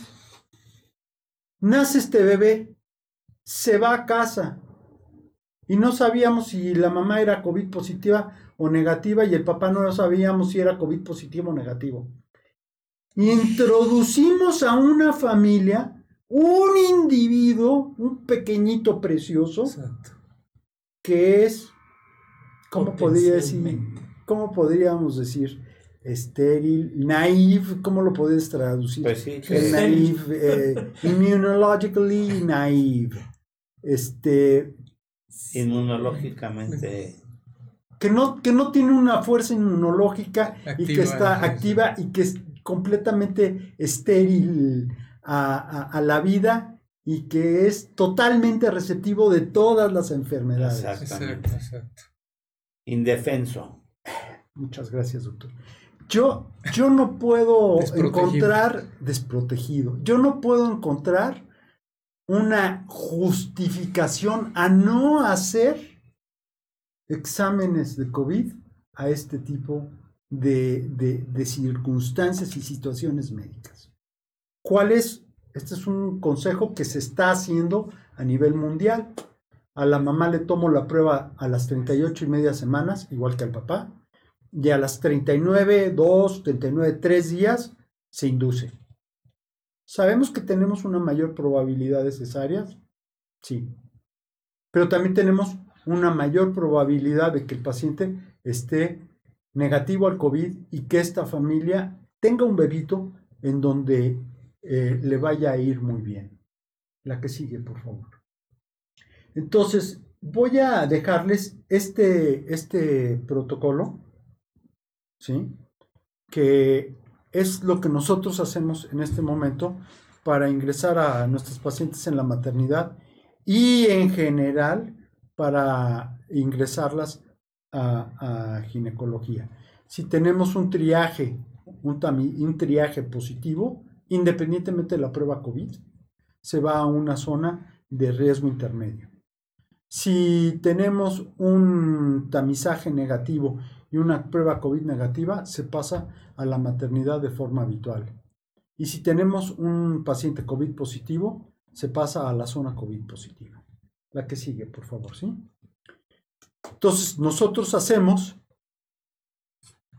como intervención eh, PCR en tiempo real a todos los pacientes que se van a internar en cirugías selectivas y en todos los pacientes que ingresan por urgencia. Yo creo que sentarme a explicar el protocolo de por qué aquí y por qué allá me parece que es un poco ocioso. Estamos en un público muy disímbolo. Creo que podríamos quitar la transparencia, por favor. Eres Jesús, ¿verdad? Jesús, muchas gracias por tu tiempo y tu apoyo. Y creo que con esto podríamos abrir este, eh, una conclusión muy, muy importante antes de, de- de ceder la palabra, son medidas inteligentes, ¿no? La primera medida inteligente es cuídate lo más posible, no expongas tu vida, no seas adolescente. La segunda es detecta al personal inexperto, al desobediente y al osado. Sepáralos de la línea de contacto, son peligrosos para ellos, para la sociedad y para tu equipo. Economiza lo más que puedas en todos los rubros, lo cual incluye equipos de protección personal, en personal, en dinero, en medicamentos, en instalaciones. No sabemos cuánto va a durar esto ni cuánto lo vamos a aguantar. Y la más importante, no bajes la guardia. No bajes la guardia y no bajes la guardia. Muchas gracias. Muy bien, doctor. Muchas gracias. Muy bien. Muy bien. Muchas gracias. Muy bien. Muchas, muchas gracias. Yo, yo tengo una pregunta. eh, la Organización Mundial de la Salud eh, dicta que una paciente COVID positiva que ha tenido, que tuvo a su bebé, le- puede, puede lactar a su bebé si se pone este cubrebocas y le da ese tipo de protección al bebé. No sé cuál, cuál sea tu opinión. Obviamente, estamos hablando de, de que tenemos una población, es la Organización Mundial de la Salud. O sea, no es lo mismo una, una, un, el hijo de una mamá que, este, que nació en, en, en una región rural en el, la que puede adolecer de, de, este, de una leche artificial para, para ese pequeño sí o una paciente este, pues en una zona Alex. urbana en la que tiene todos los elementos para, la, para darle la lactancia artificial al, al bebé. No sé qué, cuál es tu opinión, este, Francisco. Básicamente Solo. pienso igual que tú. Esa es, esa es la estructura. Cuando tú planteas la Organización Mundial de la Salud, pues la Organización Mundial de la Salud tiene que dictar pachichi y limonada, ¿no? Exacto. Entonces, si te vas a Somalia, a Sierra Leona, y le dices, el bebé no puede lactar, ¿qué le van a dar? Ese es, ese es, ese es uno de los puntos, ¿ok? Y me fui a Sierra Leona, pero no me fui a la Sierra Negra de Guerrero, ni a zonas donde en nuestro país hay un- una carencia muy importante, lastimosa, ¿no? Entonces, hombre, cuando se tiene el recurso, ponle un N95, este, báñate, ponte un N95 y dale de comer. Y cuídate y tápate y descúbrete solo eso, porque la leche no tiene el virus. Pero la probabilidad de contagio es muy alta. ¿Ok? Lo acabas de decir. Ahora, de tener probabilidad de contagio a tener seguridad de inanición, Ah, no. ahí no haces tu balanza. Claro. Ahí haces tu balanza. Se ha dicho que si hay el recurso, se le puede sacar a la mamá con técnica estéril la leche con el tiraleche y luego darle al bebé, que yo creo que esa es una de las mejores opciones. Porque ninguna mamá va a estar muy contenta ni se va a sentir bien desde el punto de vista intelectual si ha entendido que su bebé nació negativo, como el 99.99 de los bebés, y a la semana es positiva, es positivo ese bebé, y luego tiene que entrar en una terapia intensiva y a lo mejor ya no lo recoge. Doc- doctor, entonces por lo, todo lo que acontece y todo lo que nos comentó científicamente, la pregunta será esta. ¿No está comprobado aún la transmisión vertical directa de una madre positiva hacia un bebé? Por lo que usted lo acaba de comentar y documentar. ¿no? En este momento, hoy por hoy y hasta ahora, no. Se están corriendo estudios de, de las placentas de las mamás que han salido COVID positiva, buscando partículas virales dentro de las células trofoblásticas. Si ustedes se acuerdan, y digo se acuerdan porque pasó hace mucho. Sí. eh, la placenta está generada o está hecha fundamentalmente cotiledones y el cotiledón tiene un tallo que es un tallo fibroso con arterias y venas y luego está recubierto de un epitelio que es el, el citotrofoblasto que es el interno y luego afuera el sinciciotrofoblasto que es el que se dedica a invadir entonces están buscando eh, dentro, de, dentro de las células de la placenta eh, partículas virales. Entonces, cuando yo saco la placenta, esa placenta tiene sangre fetal. Entonces, estoy buscando en cortes, en eritrocitos fetales, en leucocitos fetales, partículas virales, a ver si aparecen. Hasta ahorita no han aparecido. O no las hemos sabido buscar bien. Doctor, a mí con todo lo que comentó, básico, necesario, indispensable, como criterio, siempre se está realizando pruebas a toda mujer embarazada. Nos llevamos esto, y no nada más a Que una a mujer parir. embarazada, Que va a que parir. va y que está en control. que va a parir.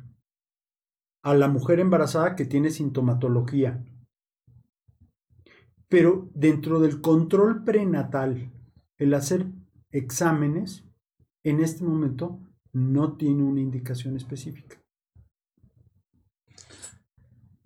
Hay una cosa, este, me decía el doctor este, Bernardés, que es el jefe de la división de gineco- obstetricia aquí del Hospital Español de México cuando llegó. Dice, ¿cuánto dura el programa? Digo, dos horas. No, no, no. Yo, una hora. Pero si tiene cuerda como para Es que dos días. dio, Sí. dio A- mucha Y además es ¿sí? un extraordinario ponente. Eh, quiero agradecerte toda tu- la información y quisiéramos que regreses pronto porque eres muy elocuente y das una información muy precisa, muy importante. Voy a repetir tu página www.ginecologosdf.com y este pues agradecerte tu información. Hoy por la mañana escuchaba que ya se está usando un antiviral con éxito que actúa sobre una enzima que actúa sobre la replicación del RNA mensajero y ya está una vacuna en prueba. El Remdesivir, que Sí, se sí. utiliza Sí. para HIV, es de los medicamentos de los primarios que ha, de HIV. Y que ya se está probando una eh, ha vacuna eh, que parece Puede ser que para, para sí. principios de septiembre Así es. eh, ya va a estar lista, aunque sabemos que las vacunas tardan año y medio, pero pues ojalá y ya la tengamos para ese entonces. Ahorita vamos a conectarnos con la Fundación Mariano, que don, Mariano Ramírez de Goyano fue el primer director del- de la Universidad de La Salle, de la Facultad de Medicina. Yo tuve el placer de ser su ayudante profesor en la Facultad de Medicina y ellos están ahorita, es un grupo de médicos de la Universidad La Salle que están haciendo un acopio de material y, los, y de medicamentos y los seleccionan para llevarlo a varios hospitales a toda la gente que no tiene los recursos, sobre todo de equipo médico y materiales este, necesarios para poderlos apoyar. Entonces vamos a comunicarnos con la doctora Reyes Servín y también nos pedía otra doctora, Ahorita me. Sí. quiere comunicarse con mi teléfono. Ahorita, ahorita marco. Yo me gustaría decir Sí. dos cosas de las vacunas. Nosotros como mexicanos deberíamos de sentirnos sumamente orgullosos porque las vacunas, que viene del término vaca, ahí cuando estaban en la conquista, nosotros los mexicanos fuimos los que hicimos las primeras vacunas a nivel mundial. Bueno, las industrializamos como en aquella época. Llegó la vacuna a México contra la varicela, contra la viruela, contra la viruela, y entonces este que provenía de las pústulas de las señoras que eh, ¿cómo se llama? Eh, ordeñaban a las vacas. Y entonces eso se lo inoculaban a los niños y los traían a América. Y entonces iban in- inoculando uno por uno en los tres meses que llegaba el viaje. Y cuando llegaron a América, empezaron a inocular. Y entonces, antes de que se te quitara toda la cosa, reacción de, de- de vacunal, tomaban y iban vacunando a todo a todo mundo. No tuvieron prueba clínica 1, 2 y 3. Ni tuvieron fases de A, B y C. Entonces, a lo mejor lo que estamos haciendo no estaba bien hecho. Esa es la primera cosa que es muy interesante decir, porque esto es una pandemia. Esto es una pandemia.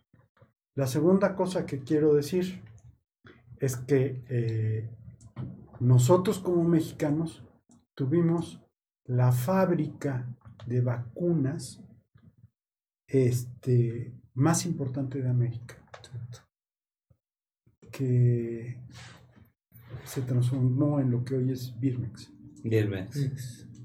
Pero fuimos punta de lanza en investigación.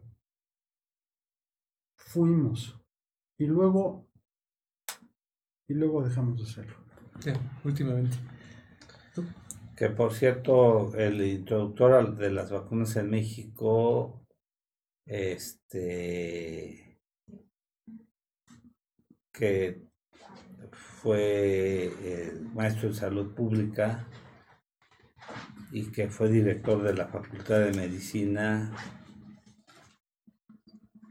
el maestro, se me fue ahorita su nombre, eh, fue mi mi maestro en salud pública, que fue el, el creador de los certificados de defunción, que ingratitud la mía. El, el, el, maestro, este, él, él fue el creador de, de, de, de, de Birmex, este, ya, ya falleció el maestro, este, ¿Sí? no, no fue Kumate, fue antes de- del doctor Kumate. Esto, el, el doctor eh, dejó toda una, toda una institución en, en la cuestión de las vacunas. Él fue el introductor de las vacunas en México y este, fue miembro del Consejo Universitario, director de la Facultad de Medicina. Esto y tiene todo un historial que ahorita se me, se me fue su nombre de, de maestro, pero maestro en salud pública y dejó todo un historial, el creador de los certificados de defunción de, de los Ese es un acierto a nivel mundial, ¿eh? Sí, sí, sí. Porque en Estados Unidos, en Estados Unidos hay mucha gente que no sabe. Sí, que, que cuando, o sea, que no tenemos, que no tenemos, Estados Unidos no tiene un patrón de defunciones tan claro y tan específico como que tenemos introdujo la, la vacuna de la polio aquí en México, entre otras cosas, ¿no? Mi maestro, que me disculpe, pero ya, este, ya tenemos en la línea a, a la doctora Reyes Servín de la Fundación Don Mariano. ¿Cómo está, doctor? ¿Cómo está, doctora? La escuchamos. Hola, doctor, ¿qué tal? ¿Cómo está? Muchísimas gracias nuevamente por este espacio. Tengo el honor el día de hoy de estar acompañada por la doctora Marta Heilovich, que también está en línea. Ya tenemos en la línea a, a la doctora Reyes Servín de la Fundación Don Mariano. ¿Cómo está, doctor? ¿Cómo está, doctora? La escuchamos. Sí. Hola, doctor, ¿qué tal? ¿Cómo está? Muchísimas gracias nuevamente por este espacio. Tengo el honor el día de hoy de estar acompañada por la doctora Marta Heilovich, que también está en línea. en la línea a, a la Se doctora cortó, ¿no? Se, se está, se está repitiendo. A ver, hay, hay, un, hay un problema en la comunicación. La vamos a restablecer. La vamos a restablecer, doctora. Doctor, afortunadamente, sáquenos de la duda, el Sí, porcentaje, no, sí, sí, va, nos va a sacar, el porcentaje afortunadamente no es muy alto de complicaciones en la mujer embarazada. Alfonso Angelini de la Garza. Sí. Afortunadamente no es muy alto el grado de complicación de ¿No fue tu profesor? COVID-19 en mujer embarazada ¿Quién fue Kumate? en casos extremos de que lleguen a una sala de terapia intensiva. No es muy alto en los reportes. Si se tienen todos protocolos de estudio, A ver, vamos por partes, como dijo Jack el Destripador. ¿Ok? Lo probable es que este, este paciente que, que es COVID positiva, asintomática, tenga un parto y un puerperio sin problemas. Si se ¿Quieren mi tiene que operar, se le van a empezar a aumentar las probabilidades de complicarse, porque la inflamación por la cirugía se suma o dispara o inicia o es un disparador del- de, la, de- de- de la inflamación asociada. ¿ok? Tercero, si el paciente tiene sintomatología COVID y se tiene que operar, le va a ir mucho peor. 50% de probabilidades de, de- de meterse en, en terapia intensiva, prácticamente. Ahora, la última, si el paciente, si el paciente está haciendo un síndrome de preeclampsia like, entonces vamos a tener un problema serio. O sea, Entonces, ¿qué porcentaje de los pacientes están haciendo preeclampsias like? No lo sabemos. Esto que estamos diciendo tiene una semana de descrito o semana y media. ya tuvimos uno. Ya tuvimos una. Entonces quiere decir que no va a ser tan infrecuente. Claro. Segundo, este, pasar a terapia intensiva a un paciente con en posparto, bueno, puede tener complicaciones de anestesia, puede tener eh, complicaciones quirúrgicas, hemorragia posparto, bla, bla, bla, bla. Secundarias a COVID tiene que ser asociado a una sintomatología previa. Y bueno, lo que está publicado es eso. 50% terapia y la mitad se mueren Ok. es espantosamente alto. Alto. Afortunadamente, la embarazada es joven. Afortunadamente, la embarazada tiene un endotelio sano. Afortunadamente, la embarazada pasa asintomática. Afortunadamente, no vamos a tener muchos problemas. Doctora Reyes, discúlpeme, hubo problemas en la comunicación. Gracias. Nos acompaña también el jefe de la división de ginecobstetricia de aquí del Hospital Español, el doctor Bernardés Zapata, que creo que se tiene que... Sí, me Sí, tengo sí. que, que ir. Este, le escuchamos. Doctora. Eh, hola, buenos días. Soy la doctora Hegevi. Ah, Y la doctora Reyes también de Fundación Don Mariano Humano. Exacto. Eh, mi intervención en esta ocasión es para volver a presentarles el proyecto de Fundación Don Mariano, perdón, con su movimiento Mano. Eh, ¿Qué es lo que estamos haciendo? Eh, recabando donaciones y entregándolas directamente a los médicos que están en contacto con los pacientes COVID. Hasta el momento hemos logrado donar, gracias a las eh, donaciones altruistas de Fundación Certul y Manuel Rodríguez Arrey, 800, ah, y perdón, y Fundación Calicanto, 800 caretas de protección. Es muy importante, exacto, es muy importante mencionar que estas son reusables y que esto nos va a dar una mayor capacidad no solamente de hacer una cobertura de, de estos hospitales, sino que también eh, asegurarles que puedan estar reusándolas por un periodo de entre seis meses a un año, dependiendo del cuidado que se les dé. Perdón, Mar. Eh, justamente le iba a dar paso eh, a la doctora Reyes Servín eh, para que le siga comentando. Sí, eh, muchas gracias, Mar.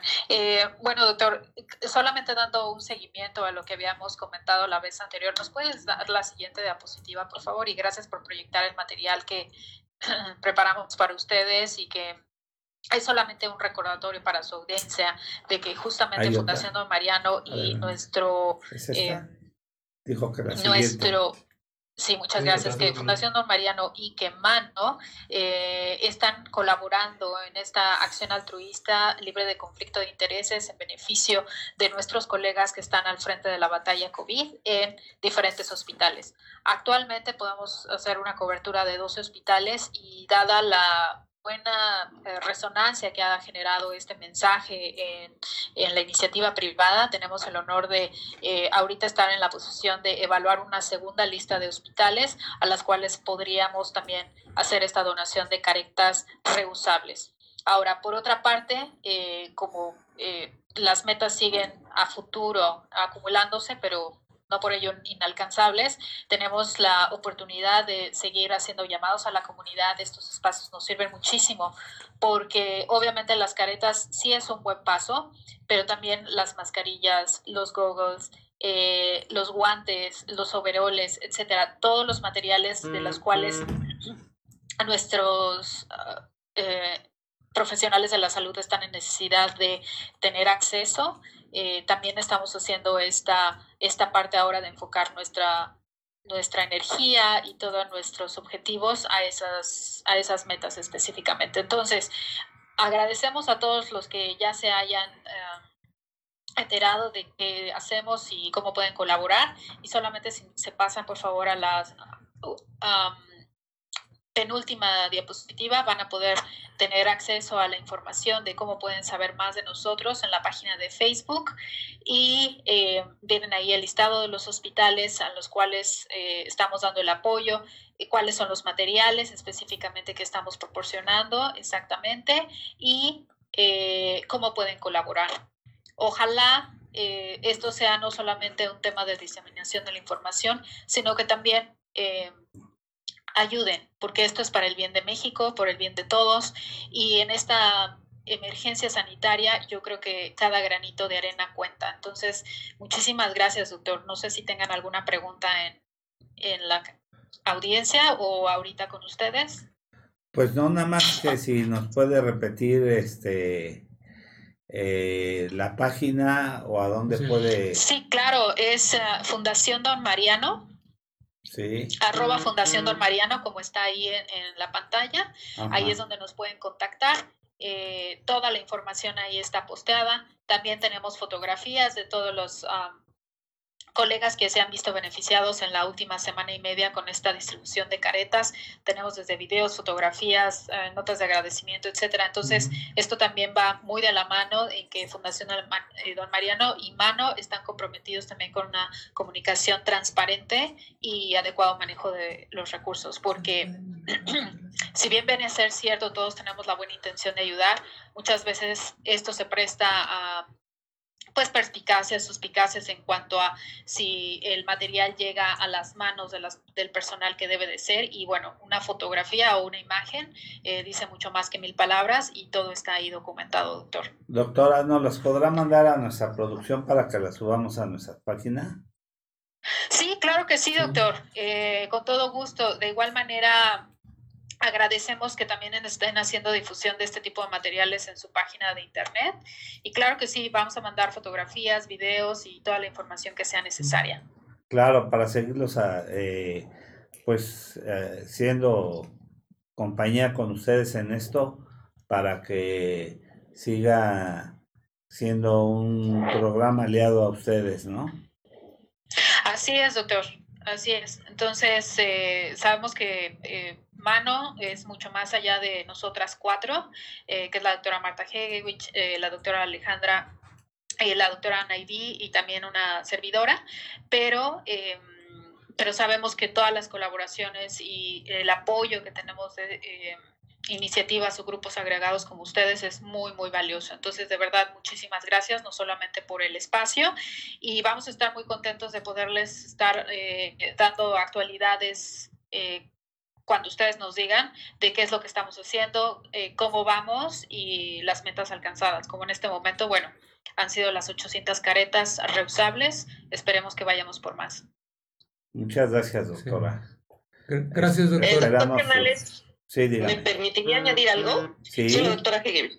Eh, solo me gustaría añadirles, este movimiento surgió porque justamente nos contactaron eh, personas interesadas en donar. Lo que querían era que no- eh, tuviéramos los contactos médicos. Entonces así nos organizamos, como bien dijo la doctora Reyes Servín, ella, la doctora León, la doctora Montero y una servidora.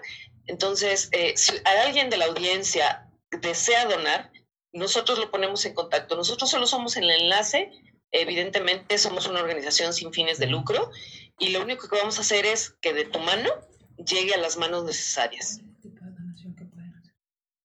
pueden hacer donaciones en efectivo o en especie, ¿verdad?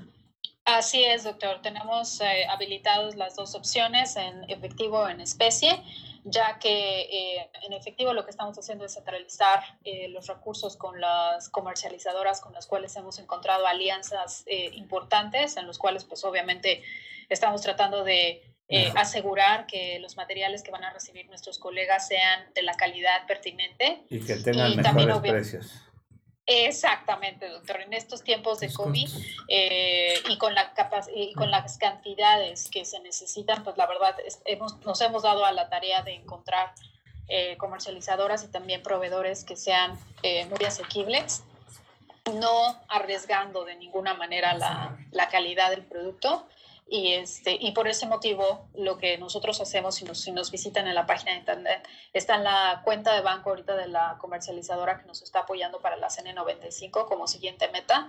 Y ya posteriormente, cuando vayamos progresando, eh, iremos modificando los datos bancarios. Pero en este momento sí están ahí y los que necesiten o deseen eh, hacer alguna eh, aportación en especie también son muy bienvenidas. Nos pueden escribir a través de la página o utilizando eh, el correo electrónico eh, de Messenger. Em, cualquier duda, cualquier aportación, todo es más que bienvenido. Doctora, una, una pregunta. Últimamente, ¿qué tan afortunadamente o desafortunadamente hoy, hoy en día vemos en las calles que nos están invadiendo precisamente de ese tipo de muchos accesorios. ¿Qué nos podría decir al respecto en cuanto a la calidad o lo que está sucediendo? ¿Ustedes están enterados de algo de esto? Sí, así es. en el momento en el cual nosotros empezamos a hacer un análisis específico de cuáles eran los materiales indispensables, y de hecho hay dos diapositivas ahí muy interesantes sobre cuáles son específicamente eh, los requerimientos, eh, los podemos ver en pantalla. Em, nos dimos a la tarea no solamente de saber qué es lo que compone un adecuado equipo de protección, cuáles son los componentes, cuáles son las características, cuál es la calidad, porque obviamente esto tiene que venir o tener alguna certificación, sea eh, por agencias regulatorias eh, internacionales o locales. Y eh, desafortunadamente lo que vemos en, vamos, en la calle no cumple con estos requerimientos. Por ejemplo, muy importantemente, el doctor Bernardés hablaba de la relevancia de las mascarillas y la calidad de cada una de ellas, así como de los filtros. Entonces, em, muy difícilmente y desafortunadamente eso lo podemos constatar, no solamente en la práctica, sino también por artículos médicos, en los cuales estos eh, estas uh, cubrebocas realizados, por ejemplo, a lo mejor con alguna tela que tengamos en casa o esto, a lo mejor no tiene la calidad suficiente para ser utilizada en una unidad COVID. Entonces, eh, filtros eh, con una calidad de 90, 95 o más, obviamente estos sí son apropiados y la capacidad que tienen para utilizarse no debe de exceder eh, más allá de unas seis horas, ocho horas. Incluso un experto por ahí nos decía, en el momento que nosotros dejamos de tener una adecuada ventilación, eh, ese es el momento clave como para hacer el recambio. Entonces, sí podemos em, tener em, la seguridad de que em, este tipo de indicaciones que no solamente eh, vienen en artículos, sino también vienen por las guías de la CDC o la Organización Mundial de la Salud, eh, nos hablan mucho de esto. Y también, por ejemplo, hemos visto algunas batas que se han distribuido eh, por otros medios a, a, nuestros colegas y estas también tienen que ser materiales impermeables, obviamente para hacer un adecuado manejo de material biológico, lo mismo que los gorros las botas, eh, los goggles tienen que ser también de ciertas características. Muchas veces podemos irnos a la tienda de la esquina y comprar algunos de ellos porque se nos hacen muy prácticos, pero sinceramente tienen que venir sellados, tienen que tener cierta capacidad de cobertura amplia para, eh, para los ojos y toda esa área y obviamente permitir una adecuada visibilización del manejo de eh, los pacientes.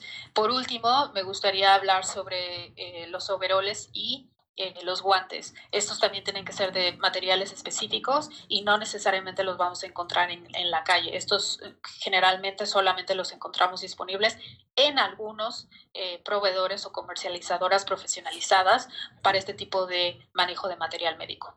Doctora, ¿podríamos decir lo mismo? Ya que en televisión están anunciando este tipo de equipos también básicos. ¿Sería lo uh -huh. mismo, las mismas condiciones y características? ¿Qué tan confiable es lo de televisión? Más bien me parece que es, eh, todo depende de la fuente. Eh, si en algún momento, porque se puede diversificar la opinión dependiendo de qué es lo que, lo que vemos en, televisión, etcétera. Pero si nosotros podemos irnos a la, las características de cada uno de los componentes de estos paquetes, tal vez eh, algunos de ellos cumplan los requerimientos, pero no necesariamente todos ellos. Y lo decimos eh, con razón porque también nos ha llegado a nuestras manos información sobre ellos y la verdad es que muy pocos eh, podemos decir que realmente tienen todas las características adecuadas. Muchas gracias, doctora. Le agradecemos mucho. Claro que Estamos sí, doctor. en constante comunicación y por favor mándenos las imágenes para poderlas subir a nuestra página. Muy amable, doctora. Muchas, muchas gracias. Gracias. Muchas gracias por su Gracias. espacio y que tengan ustedes muy El buen doctor día. Kleiman le Hasta saluda luego. también. Gracias, doctor. Kleiman. Hasta luego. Gracias, doctora Jevovich. Gracias, hasta, Hasta luego. luego. Buen día. Hasta Buen luego. día. El doctor Kleiman tiene un mensaje para ustedes. Sí, bueno, eh, ya el doctor este, Bernardes se, se retiró y eh, yo personalmente eh, le hice un agradecimiento, pero quiero, quiero hacerlo público, ¿sí? Por, por parte del Colegio de Ginecólogos, el cual presido, pues yo le doy las gracias al doctor Bernardes por esta sensacional plática que nos dio. Pues, La verdad es que este el que lo oyó tarde o el que no la ha escuchado totalmente, se la recomiendo. O sea, está grabada, la podemos este, oír las veces que queramos. Y eh, pues, no hay que perdérnoslas porque no nada más habló sobre cuestiones ginecológicas, sino sobre profesor. Todo, todo lo que nos compete a todos sobre el COVID. Y obviamente quiero reconocer al doctor Bernardes, también ya se lo dije personalmente, por su liderazgo en esta contingencia como jefe de la División de Ginecología y Obstetricia del Hospital Español. Y nada más cierro diciendo que para que una orquesta funcione en armonía tiene que tener un buen director. Muchísimas gracias al doctor Bernardes. Sé que en algún momento nos va, lo va a escuchar. Yo ya se lo dije de propia voz. Y bueno, pues Sí. no me queda más que agradecerles a ustedes su participación y, su, y, y el, el haber estado con nosotros. Y, y sobre todo aclarar, ¿no? Fueron manejos muy técnicos, pero, pero ¿por qué se le dio todo el crédito al doctor? Porque realmente tocó muchos temas desde el punto de vista médico, con mucho tecnicismo, pero que nos hacía falta, sobre todo en nuestra comunidad médica. No, excelente. Fue maravilloso, sacó muchas dudas que a lo largo de muchos programas hemos venido arrastrando, sobre todo comunidad médica. Y otra cosa también importante, es, bien- es como lo dijo el doctor, y lo volvemos a reiterar, todo paciente embarazada no debe de resguardarse totalmente, debe estar en contacto con su médico de atención. Al igual que cualquier tipo de padecimiento crónico degenerativo, es una invitación, porque al hablar de cuarentena normalmente reiteramos, no significa esconderse del mundo. Todos, tarde o temprano, vamos a estar en presencia de cierta cantidad de carga viral y vamos a desarrollar lo que llamamos en la medicina en grupo rebaño. ¿Qué significa? Las defensas suficientes para es. no adquirir la enfermedad, más de antemano si la infección. Entonces, no entren en caos, no entren en crisis.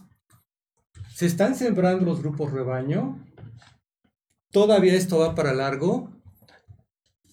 Lo importante es estar conscientes de la realidad y aceptarla y llevar todas las medidas No bajar la guardia. y no bajar la guardia. Porque somos un país que desafortunadamente, vuelvo a repetir, vivimos de creencias. Ya no nos quedemos en las creencias, vamos a vivir de realidades. Entonces la invitación es que todos nos apoyemos, seamos colectivos, ya hagamos caso. Ya no nos quedamos en que yo creía. Entonces la intención, y vuelvo a reitero, la invitación es, vamos a estar a la vanguardia.